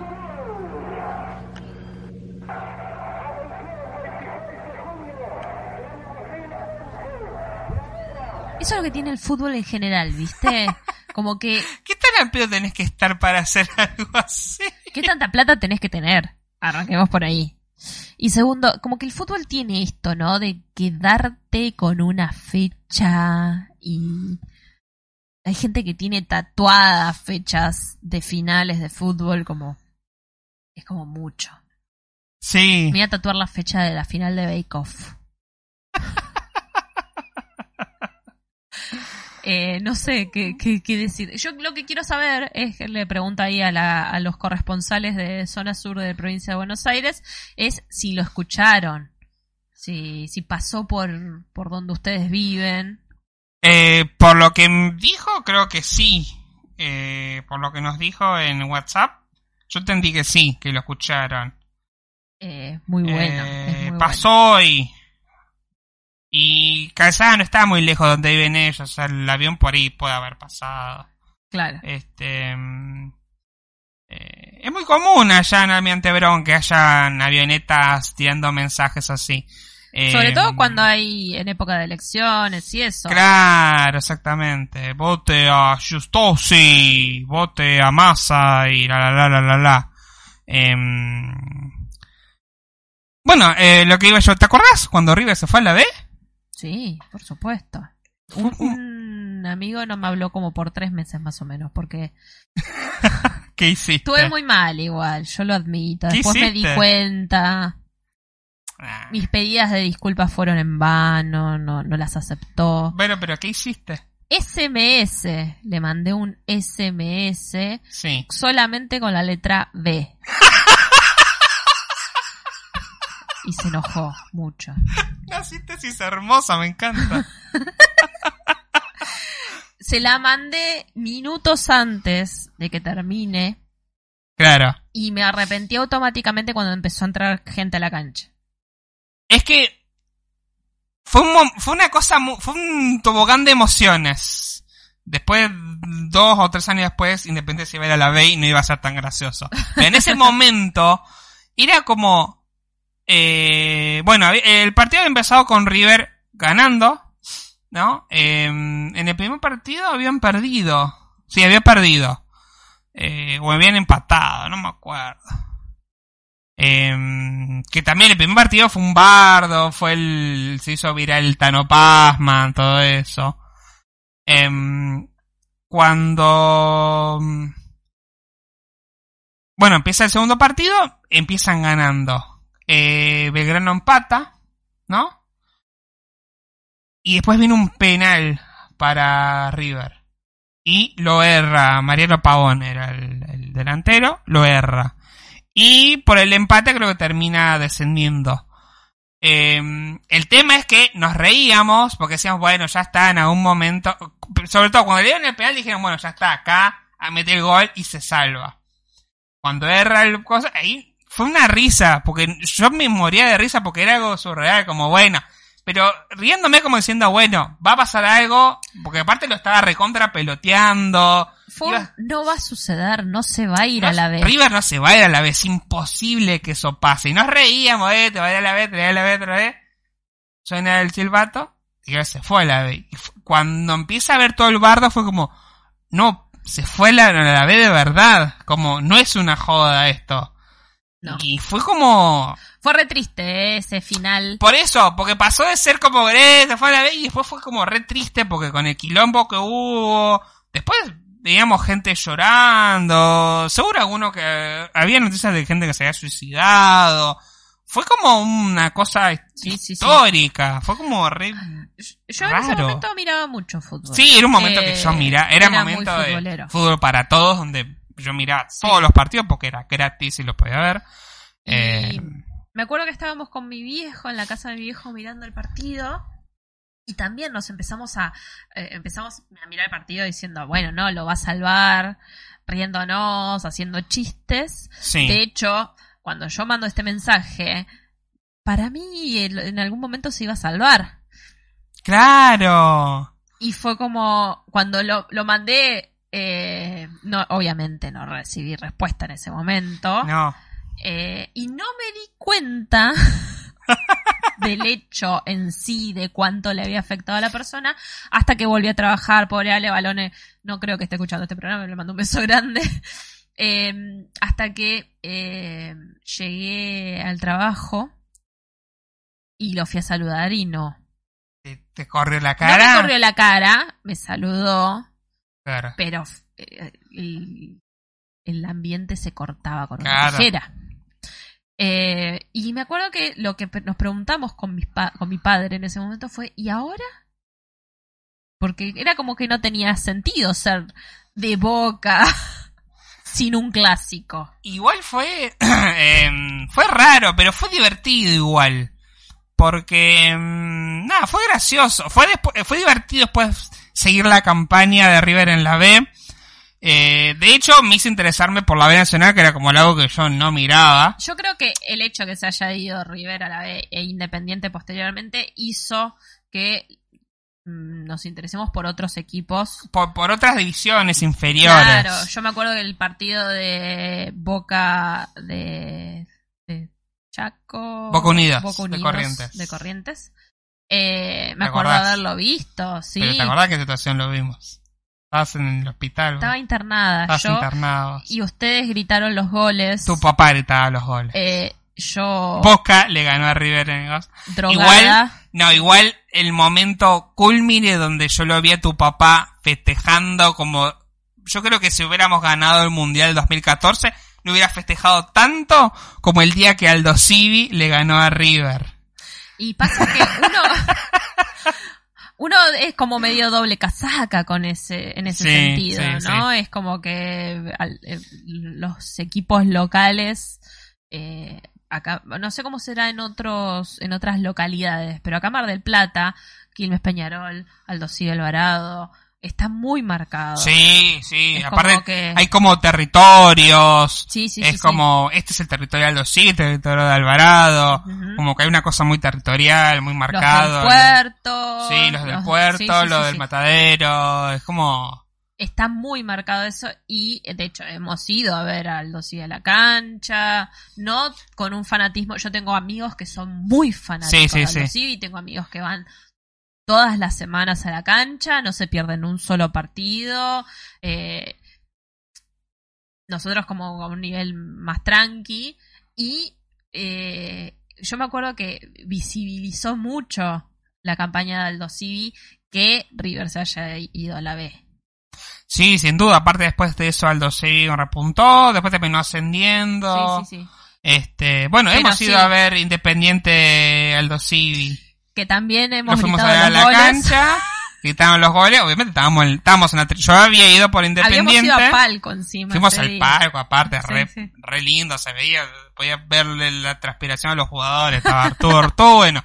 Perdimos, fue un partido de mierda, pero igual fue divertido. Eh, ah, pero bueno, sí, creo que lo vivís distinto porque es como un festejo local, ¿no? Obvio. Eh, pero sí, muy, eh, fue muy interesante esos años del fútbol. Eh, sí. Después vino el bar y todas esas cosas. No, después vino el macrismo, nos sacó el fútbol para todos, y después había que pagar, y fue como... ya fue, el fútbol, el fútbol ya fue. Después vino un poco también el tema de la deconstrucción, es como, che, hay muchas cosas rancias en este deporte, fue como... eh. De hecho, esta semana fue Trend Topic Mika, Mika mm, ay, la jugadora de- profesional de fútbol de San femenino. Lorenzo. eh, Em, eh, sí. Mi- Mica, Mica Besona. No, eso también fue Trend Topic. Maca Sánchez. Maca Sánchez, perdón. Perdona, Maca Sánchez. Eh, fue Trend Topic porque está siendo muy bardeada, Sí, a, a nivel Ofelia Fernández. pero dale. Por, no solamente por parte de los haters que ya son, hay que, tienen que ser ignorados de, de Twitter y de las redes sociales en, en general, sino por periodistas, ¿no? Que ningunean mucho el trabajo eh, de las jugadoras de fútbol profesional. Que ya sabíamos que era algo que pasaba, pero dale. O sea, se, se militó una bocha, dales un poquito la mano.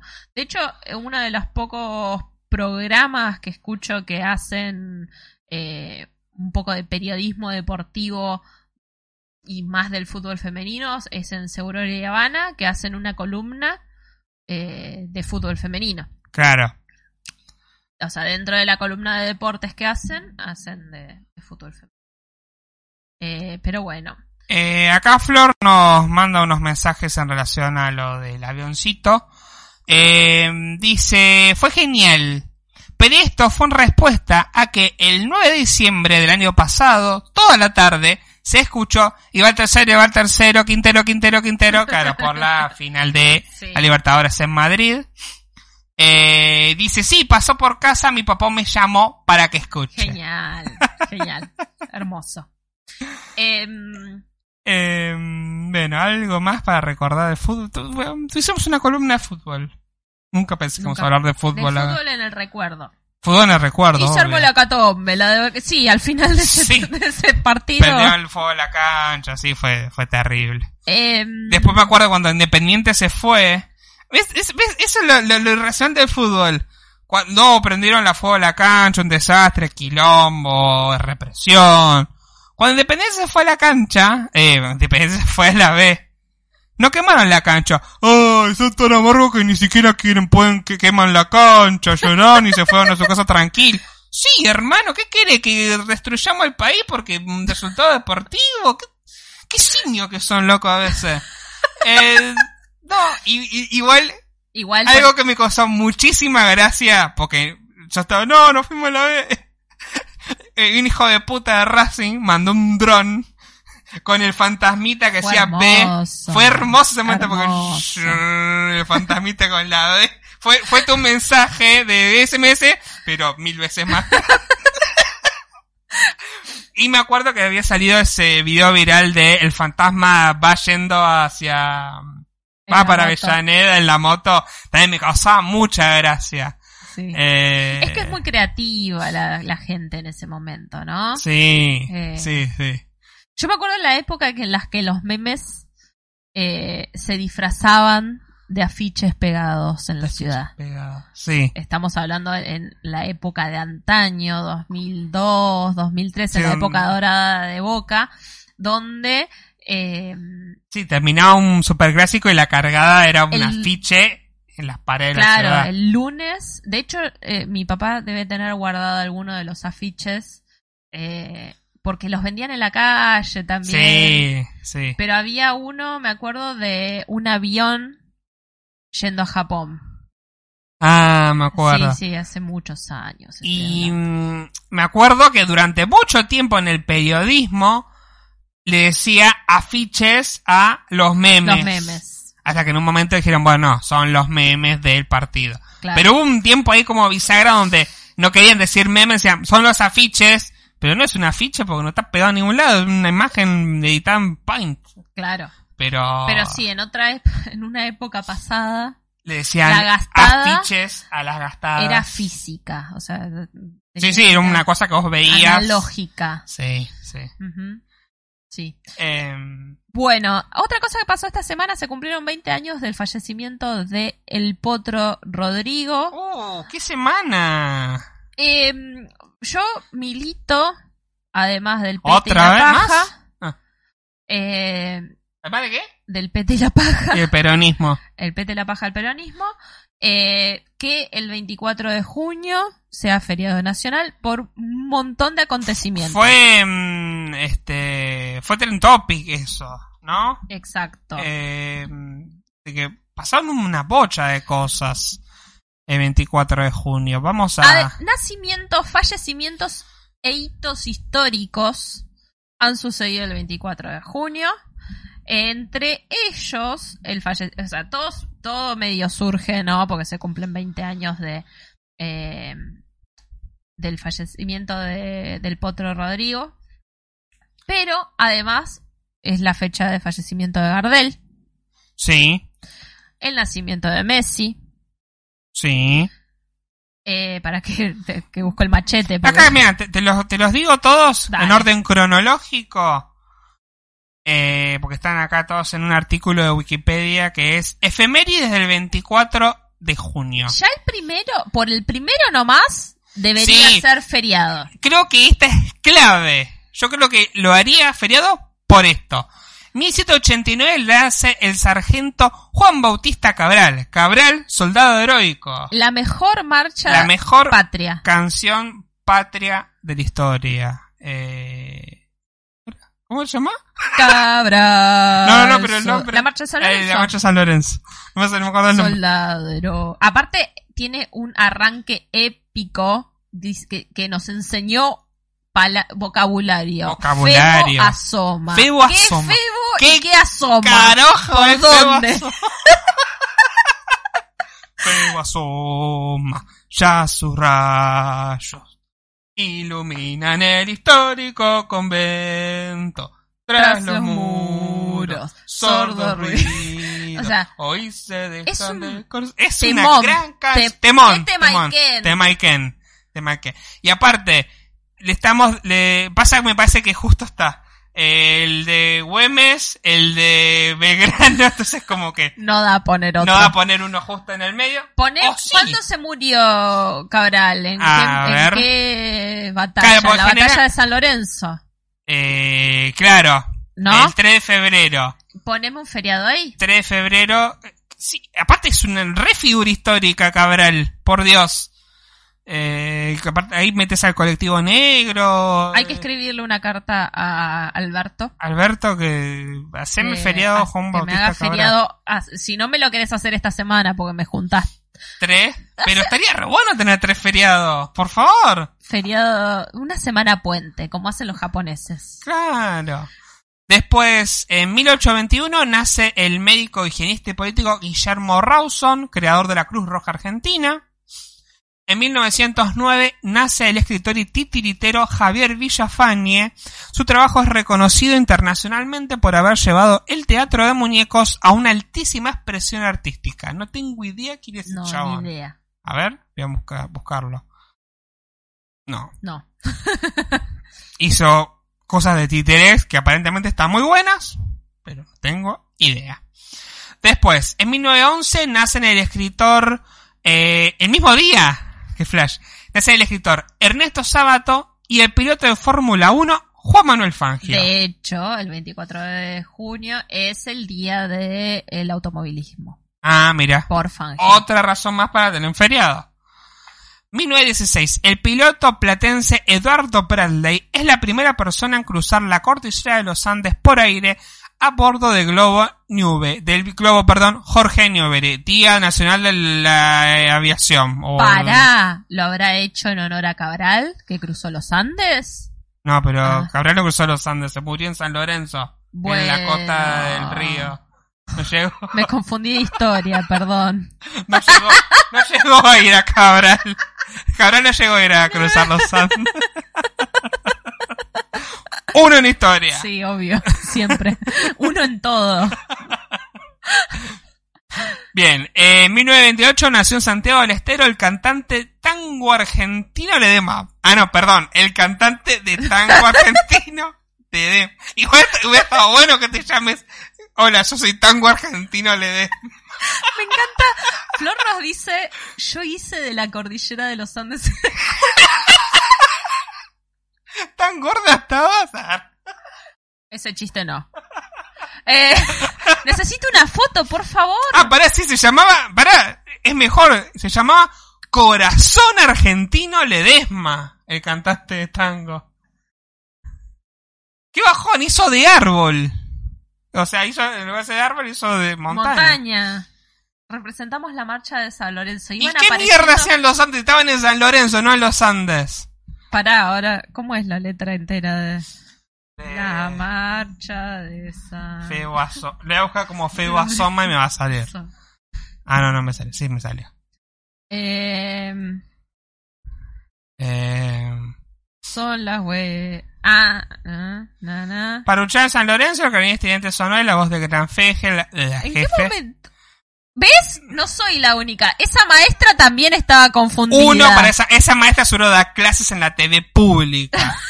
Seguro. Seguro. Ay, Eh. Me encanta. Coronavirus. ¿Querés agua? No. Ah, sí, agua. Eh, perdón, ¿eh? Eh, bueno, se llamaba Argentino Ledesma, o sea, el cantante de tango, ahí faltaba una coma igual Wikipedia, poner una, ah, lo voy a editar yo, voy a poner una coma. El cantante de tango, Argentino Ledesma, nació en Santiago del Estero en 1928. En 1935 muere en un accidente de aviones de Medellín, Colombia, el zorzal criollo Carlos Gardel, junto a Alfredo Lepera y Guillermo Barbieri. Perdón, no es que te quiera bardear, pero a mí me causó gracia cuando dijiste, uh, se murió Carlos Gardel, uy, también se murió Carlos, Alfredo Lepera ese día, y sí, van en el mismo No, avión. no tenía la menor idea, ¿eh? Mi puta vida asocié que, no sé, estaban yendo a la convención de tango en Colombia. No sé dónde estaban yendo, pero... No, no, no lo asocié. Iban en el mismo avión y bueno. Eh, en 1946 nace el farmacéutico Antonio Felipe Alted, no sé quién es. Eh, en 1958 nace el guitarrista y cantante Luis Salinas. En 1978 nace el futbolista Juan Román Riquelme y en 1987 nace el futbolista Lionel Messi. Y en 1988 nace el piloto de automovilismo Facundo Arduzo, no tengo idea quién es. Y finalmente en el año 2000, en un accidente automovilístico en Verazategui, provincia de Buenos Aires, fallece Rodrigo Alejandro Bueno, más conocido como Rodrigo o El Potro, cantante de cuarteto cordobés. Nació en Córdoba el 24 de mayo de 1973. También en ese mismo accidente fallece Fernando Olmedo, uno de los hijos del reconocido humorista y actor argentino Alberto Olmedo. Eh, pasaron un montón de cosas, Es re para hacer un feriado. ¿viste? Eh, y siguiendo con las efemérides, también eh, se cumplen 18 años del asesinato de Costequi Santillán, la masacre de Avellaneda, Hoy. hoy, Sí, hoy. eh, por lo cual se está como decretado el día del, decretado socialmente, ¿no? Popularmente el Día del Piquetero. Eh, A nada. me causó gracia que en TN enmarcaron el corte del puente de Pueyrredón por gente que está en contra de la cuarentena.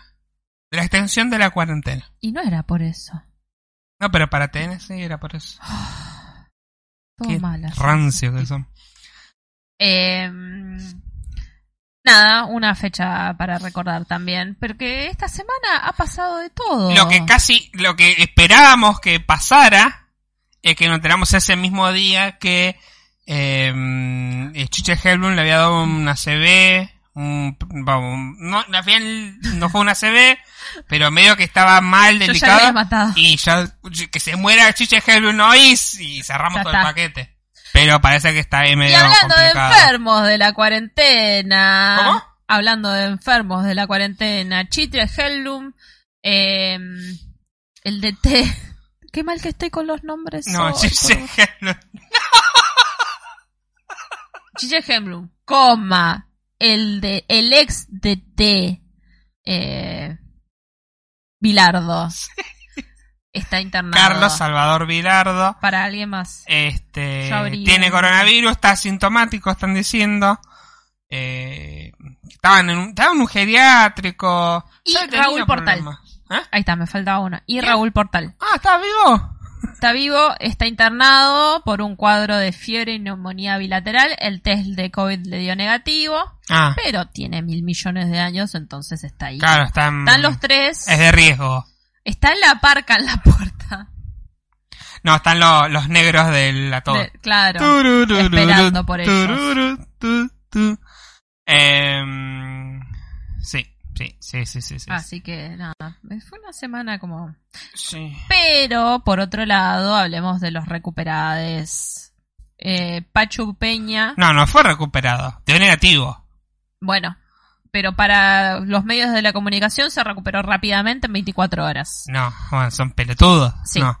Eh, un divertido posteo de Pachu Peña dice para anunciar que su test de COVID había dado negativo. Te lo mando porque me causó gracia. Eh, para poner en contexto, esta semana como que salió una ola de eh, contagiados, digamos, en Telefe. Como que Telefe es el epicentro en este momento de la Argentina Sí, sí. de, de COVID-19. Eh, y todo, en realidad, Telefe y el precio justo. Como que todos los que fueron al precio justo eh, están ahí como complicados. Pues su conductora, Lizzie Tagliani, fue la primera en dar positivo para, para coronavirus. Ya le dieron el alta. Le hicieron el hisopado Sí, nuevamente. porque fue hace bastante se había declarado que, Sí. que Licitable tenía COVID. le hicieron el hisopado y ya dio negativo de Licitaglani, pero para todo esto aparecieron un montón que estuvieron en contacto con ella en esos días, entonces fue bueno. Tienen que someterse todos a los controles correspondientes y dieron positivo Belén Francese y Miguel Ángel Cheruti. Claro. Pero después hubo un montón de sospechados que tuvieron que someterse al protocolo, entre ellos Pachu Peña, que ahí está la nota, de una forma muy divertida.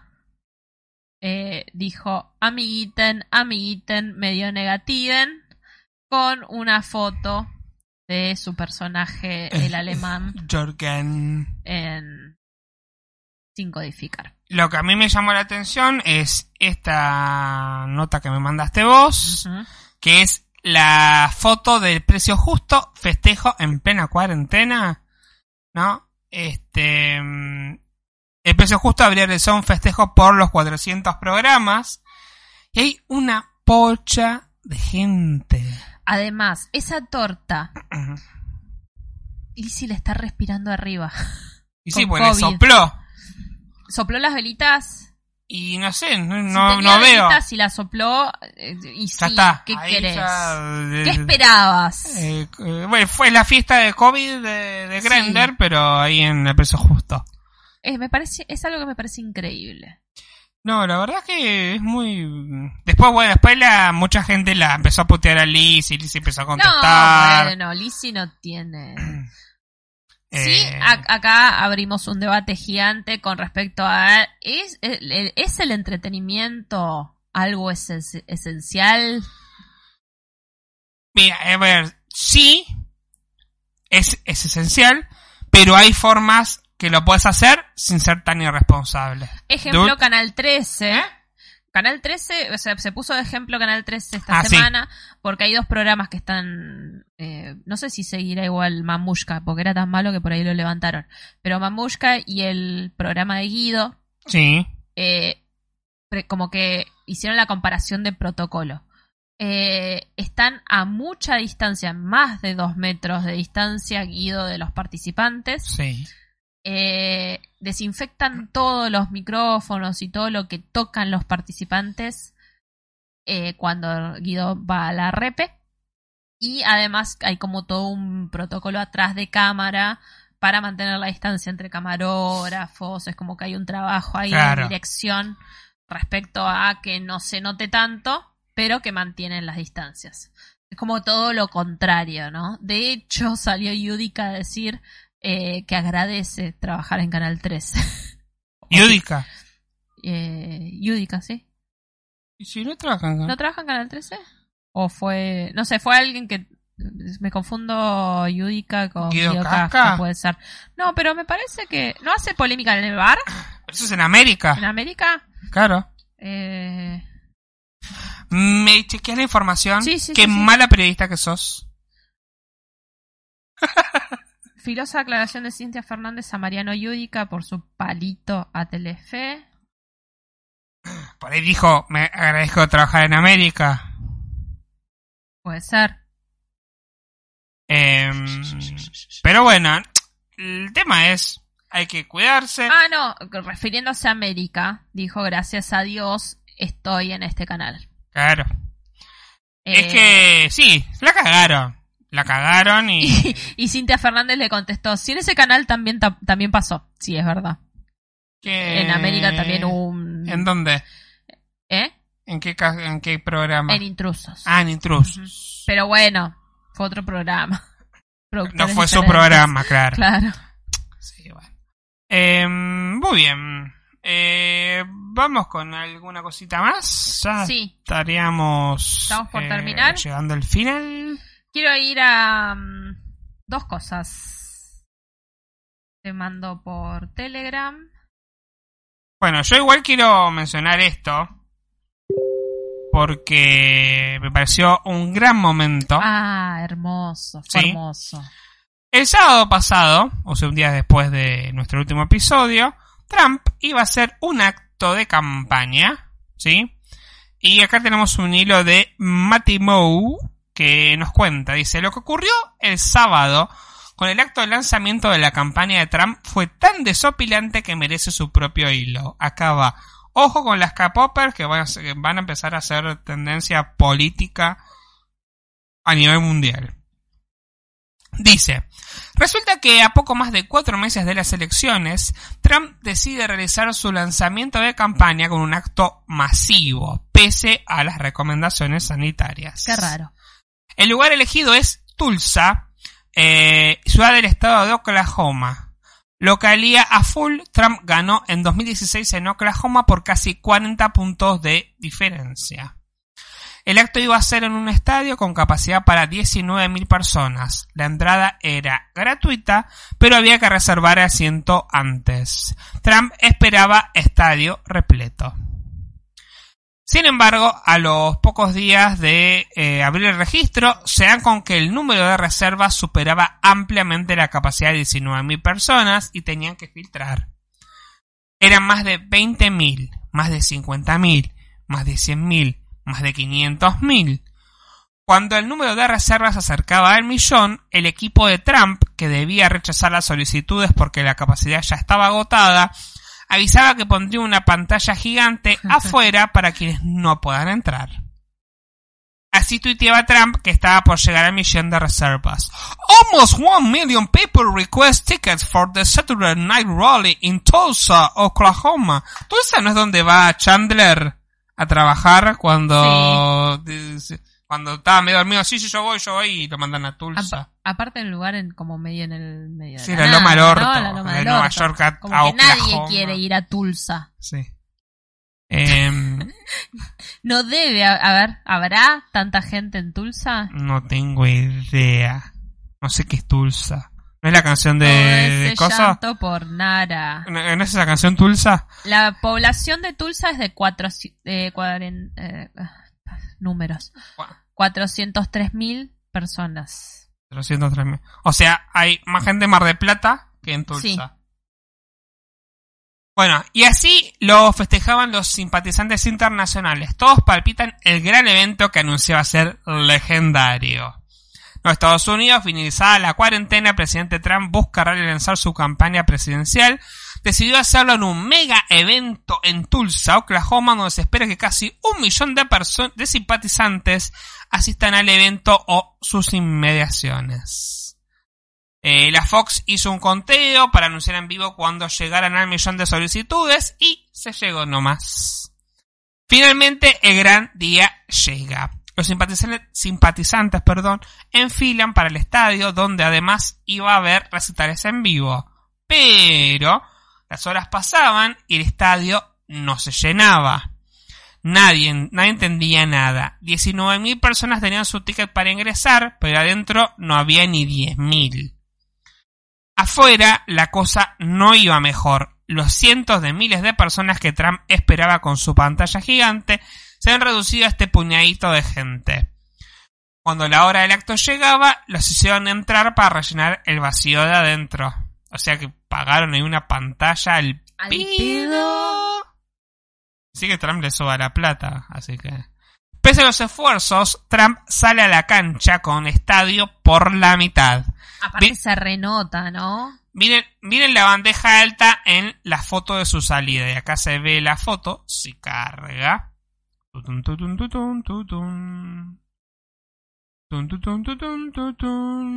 Bueno, eh, no, no, no quiere cargar. Y encima me tildo todo. Eh, y durante su discurso habrá postales como esta. Tras una semana ufanándose del histórico acto del millón de personas, esos vacíos eran como puñaladas. Eh, Aparte, eh, o sea, el, el problema es que salió a, fanfarronear, ¿no? Muy típico de Trump. sí, Entonces era como, claro, se nota mucho. ahí se ve la foto que en la parte de arriba estaba bastante vacío. Y en general, ¿no? La gente no está apretada. Claro. Está bien que hay asientos y demás, pero Acá otra foto también se ve, ¿no? Donde el millón de personas brilla por su ausencia. Pero, ¿qué fue lo que pasó? Resulta que unos grupos de K-Poppers, K-Poppers y TikTokers llamó a sus seguidores a sabotear el acto. Miles y miles de fans de estos grupos reservaron entradas y no fueron. Les salió perfecto. recordemos que los, los K-Poppers eh, hace un par de semanas eh, em, boicotearon como una web de la policía. Sí, una app donde- de la una app de policía. la policía sí. donde se podían hacer denuncias. eh, sobre protestas por Black Lives Claro. Matter. Sí. Entonces eh, ya como que ahí la, la militancia de las K-Poppers La verdad que. a nivel, a nivel mundial, porque recordemos que para el cumpleaños de Alberto eh, hicieron una campaña muy hermosa, Sí, le festejaron verdad. el cumpleaños por Twitter. Dice: el acto de lanzamiento era el evento en el que Trump necesitaba mostrar fuerza para contrarrestar las encuestas negativas de cara a las elecciones. Pero fue un papelón y lo que hubo el día después fueron puros memes y burlas de sus opositores. Y sí. No. TikTok Gate. Eh, bueno, y acá está la broma de TikTok que miles de adolescentes aseguran que hicieron a Trump para dejar vacíos los asientos en el mitin de Tuzla. Postdata, este mundo necesita que cuando Trump convoque un, sec- un segundo hoy no sé leer, este mundo necesita que cuando Trump convoque un segundo acto, el título en los medios sea para matar la Tulsa. Está bien, el remate estuvo bien. Eh, me parece genial. Es- La verdad que fue genial, fue un acto de, de- de inteligencia, este, eh, inteligencia, La organización. De ¿entendés? organización. La organización. Yo creo que si eh, este, estos chicos, chiques, eh, se organizan, lideran el mundo tranquilamente. sin dudas, Me encanta. sin dudas. Nos Bien. quejamos muchas veces porque entras a cualquier hashtag, eh, sea cual sea, en Twitter y te encontrás con fancams, pero bueno. Si siguen haciendo estas cosas, nos aguantamos esas otras. Sí, ni hablar. Bien, vos me habías mandado una nota. Te mandé una nota eh, respecto a lo que nos dice en un comentario Feliz Lencina, que no sos vos, seguramente es tu padre, Oh. que dice, también algunos integrantes de Telefe dieron positivo de COVID, tiembla Cristina Pérez. Sí. Sí, justamente hacia eso vamos, porque eh, dice, ay, espera que perdí la nota. Acá está. La pidaria crítica de Marina Calabro a Cristina Pérez y Rodolfo Barili me mata que Marti- Marina Calabro sea la pidaria Sí. con los presentadores. Es que, sí, la verdad, igual es muy fácil de criticarlo porque es bastante choto lo que hicieron. Nunca vi ese nivel de amarillez, dice, y cuestionó a sus colegas quien se habían, habrían enterado al aire su resultado del test de COVID. Eh, porque en esta semana, con toda la polémica que se armó con el precio justo, obviamente tuvieron que hacerle el hisopado a medio canal. De Telefe, sí. Eh, entonces, bueno, decidieron justo el día que sale todo al aire hacer el noticiero desde sus casas, ¿no? A través Sí. de la plataforma seguramente de Zoom. Todos usan eso, ¿no? Para en la tele. No creo que hayan generado su propia plataforma con juegos y azar. No, o si, si no usan Zoom, usan o Google Meet. O Jitsi. No, sí, no sé si No sé si sí. Mm, No los veo usando. Demasiado. mm, Los veo usando cosas. O Skype. Claro.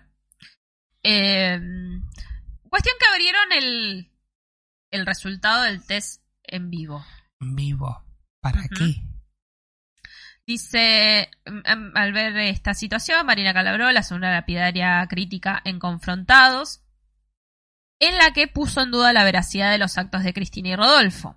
Estalló la polémica a partir de la decisión de Telefe de comunicar en vivo los resultados de Cristina Pérez y Rodolfo Barili, eh, resultados del test de PCR que habían hecho 24 horas antes.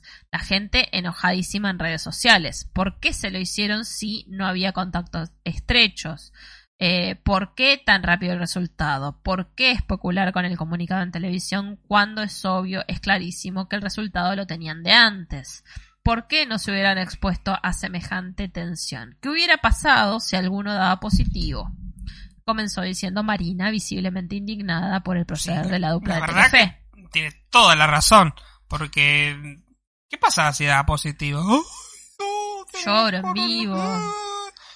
Aparte, supuestamente es un noticiero. Esta espectacularización al pedo. ¿no? Calabro fue por más. Yo pregunto también, y lo voy a pedir con cariño porque a Cristina la adoro y es una excelente periodista. Ponele. Bueno, quedaron, quedaron, esa cuestión la vamos a dejar aparte.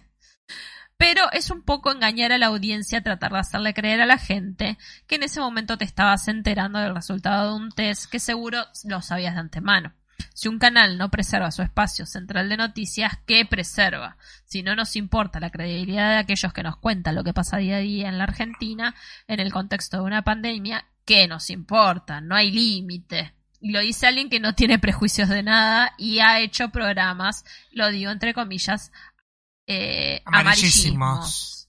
Pero con este nivel de amarillez, yo no he visto mucho. Ella misma se autocrítica Es y dice, que tiene razón, porque de última, si hubiera sido intrusos, sería igual de condenable.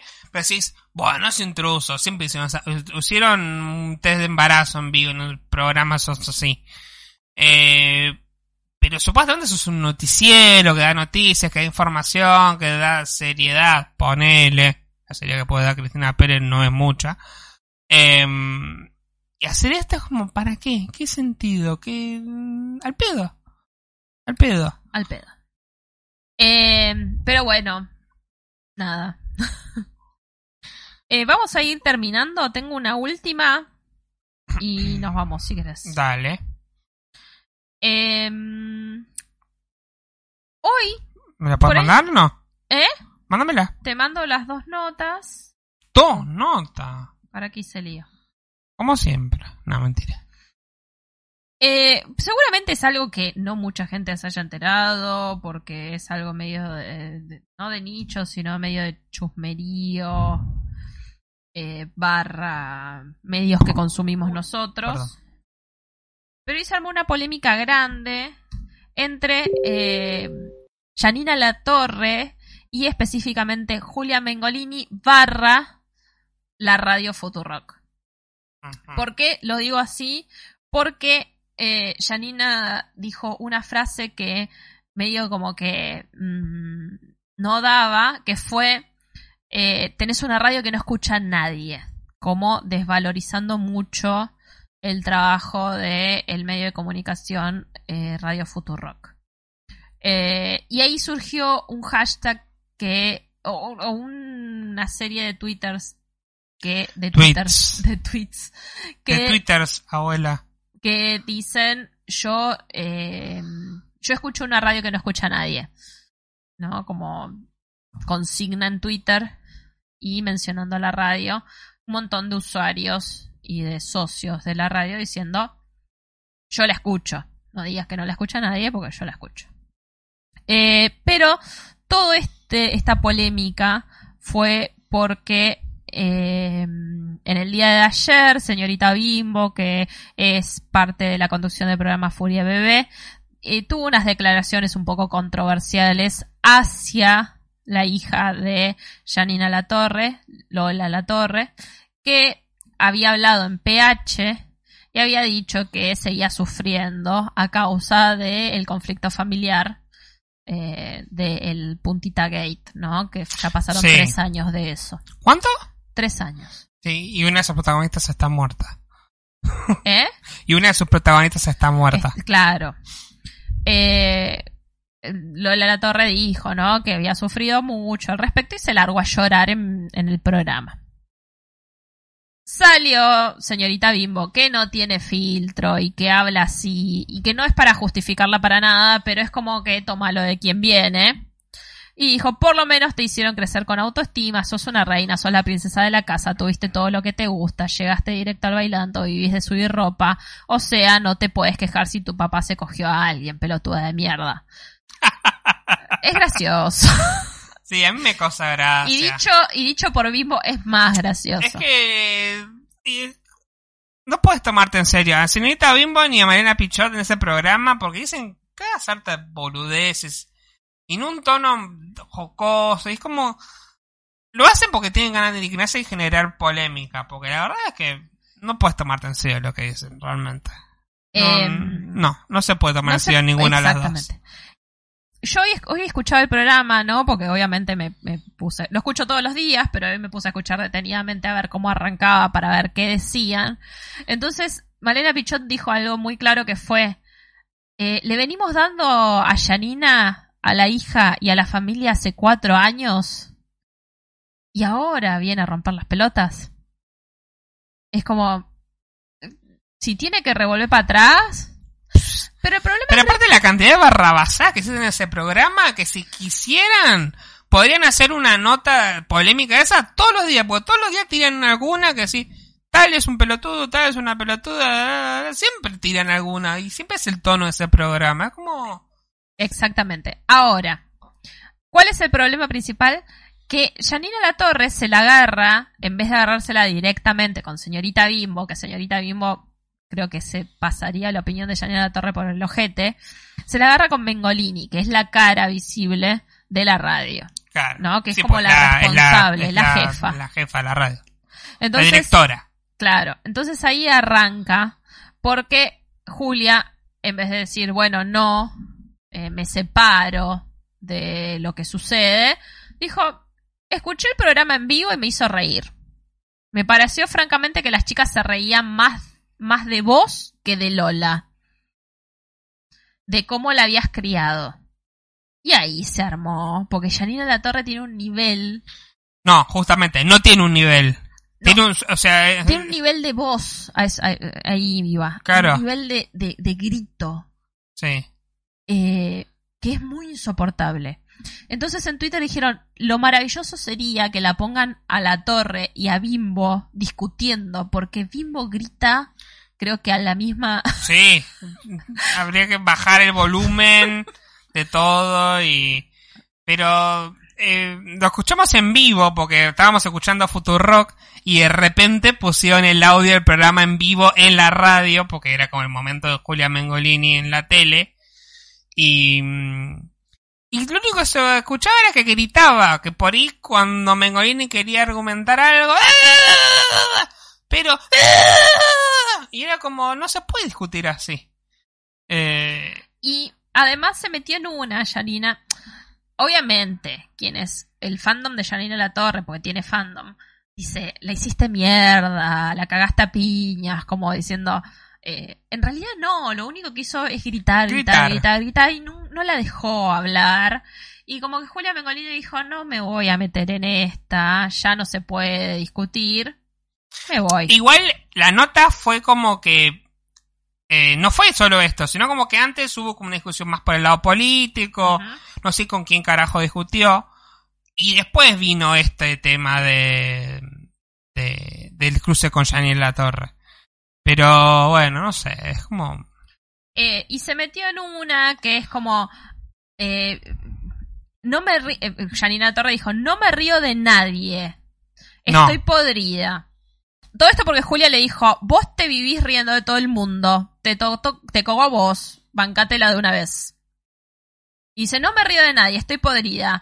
Si no son kirchneristas, las matan. Si es una rubia, se baña, se depila, es linda, las matan. Parecen que ser feminista hay que ser un carancho. Se lo dijo a Julia Mengolini, que Mengolini es divina. ¿Entendés? Si, si me decís que, no sé, Pero no es rubia. o, o a Pichot ponele, que Pichot No es rubia. es divina y criada en caballito y con plata.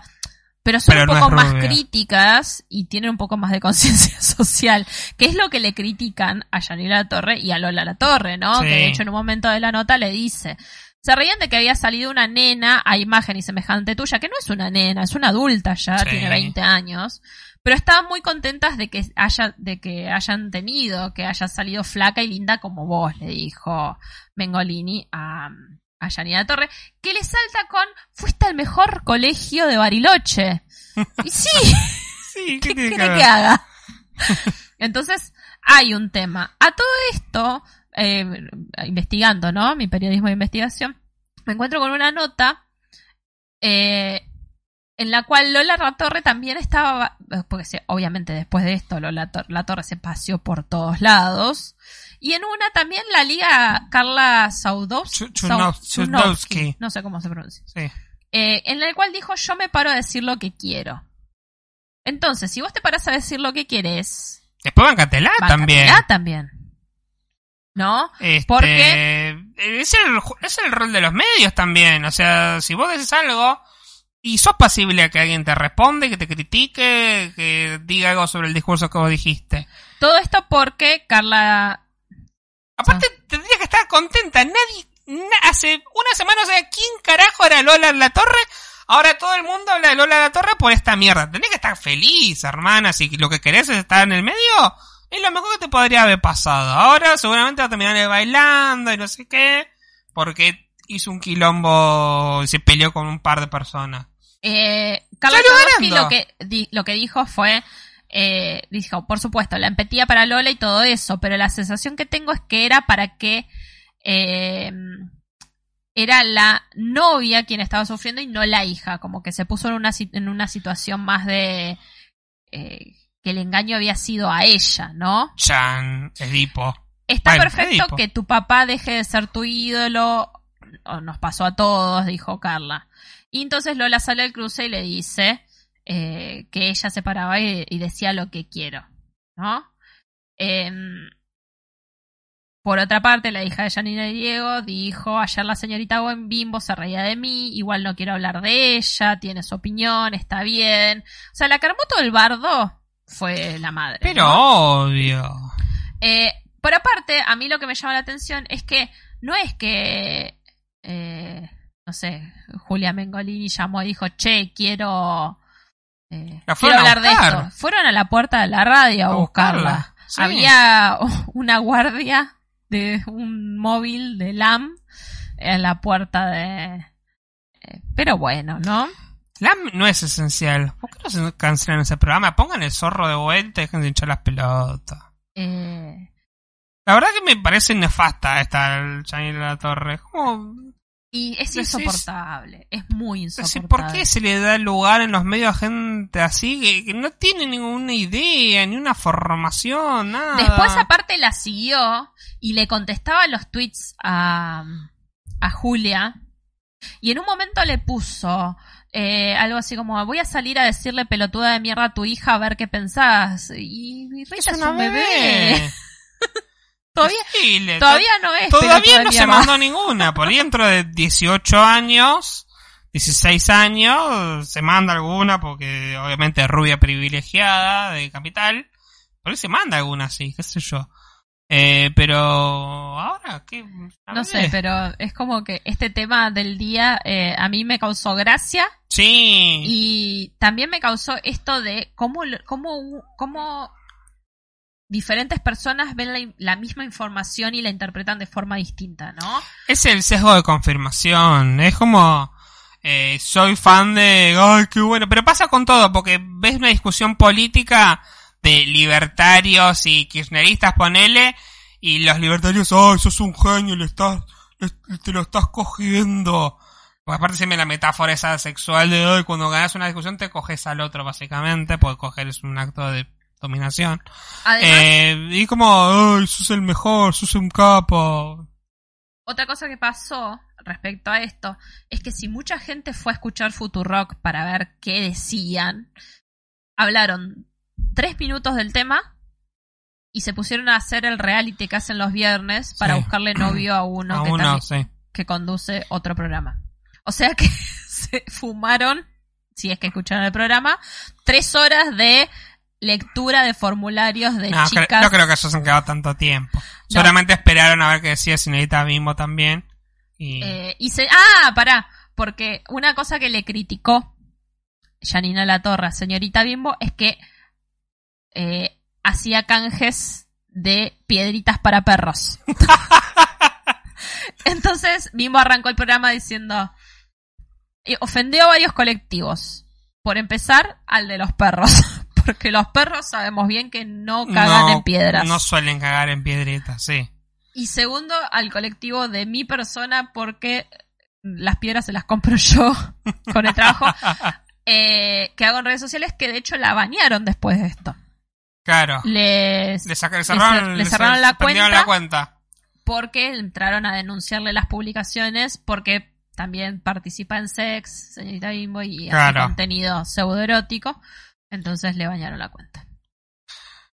Y bueno, el tema es ese, ¿viste? Cuando tenés gente que no piensa, gente que no tiene sentido la ironía, qué sé yo. Creo que va por este lado en realidad. Creo que le salió bárbaro en el sentido de que ahora todo el mundo está hablando de Lola La Torre y no, no sabemos quién carajo era. Y ahora ya tenemos una más que va a estar ahí metida en el mundo de los medios y es un, nepotismo y una cosa de nunca acabar, básicamente. Y la verdad es que no... Janine La Torre me parece nefasta, como que lo único que hace es putear, gritar, bardear a la gente. Y me preocupa que tenga tantos seguidores, pero bueno, a la vez no me sorprende. No. Bueno, ¿algo más? Creo que no. Bueno, entonces yo creo que ya es hora de despedirnos. Sí, tengo hambre. Vámonos. Eh, Eh, antes que nada, muchísimas gracias a, a todos quienes estuvieron ahí, porque tuvimos una buena una buena demanda hoy. Hubo entre 6 una y 7 buena demanda, nos demandaron. sí, 6 Oh, no. 7 espectadores durante toda la transmisión, así que nada, eso estuvo buenísimo. Muchísimas gracias por escucharnos hasta el final. No se olviden de seguirnos en nuestras redes sociales, arroba delirios de reina, Arroba Félix Lencinas. eh, en Twitter somos Vaga Comprobado. En Instagram y en Facebook Vagamente Comprobado. Nos encuentran Ajá. ahí. Eh, no estábamos muy activos en esas redes de la, del canal. A- anunciamos cuándo va a haber programa, que por ahora vienen siendo los viernes. Sí, sí, viernes más o menos entre las 9 y las 10. Probablemente más las 10. Eh, y nada, muchas gracias por chatearnos y por contarnos cositas ahí en el chat.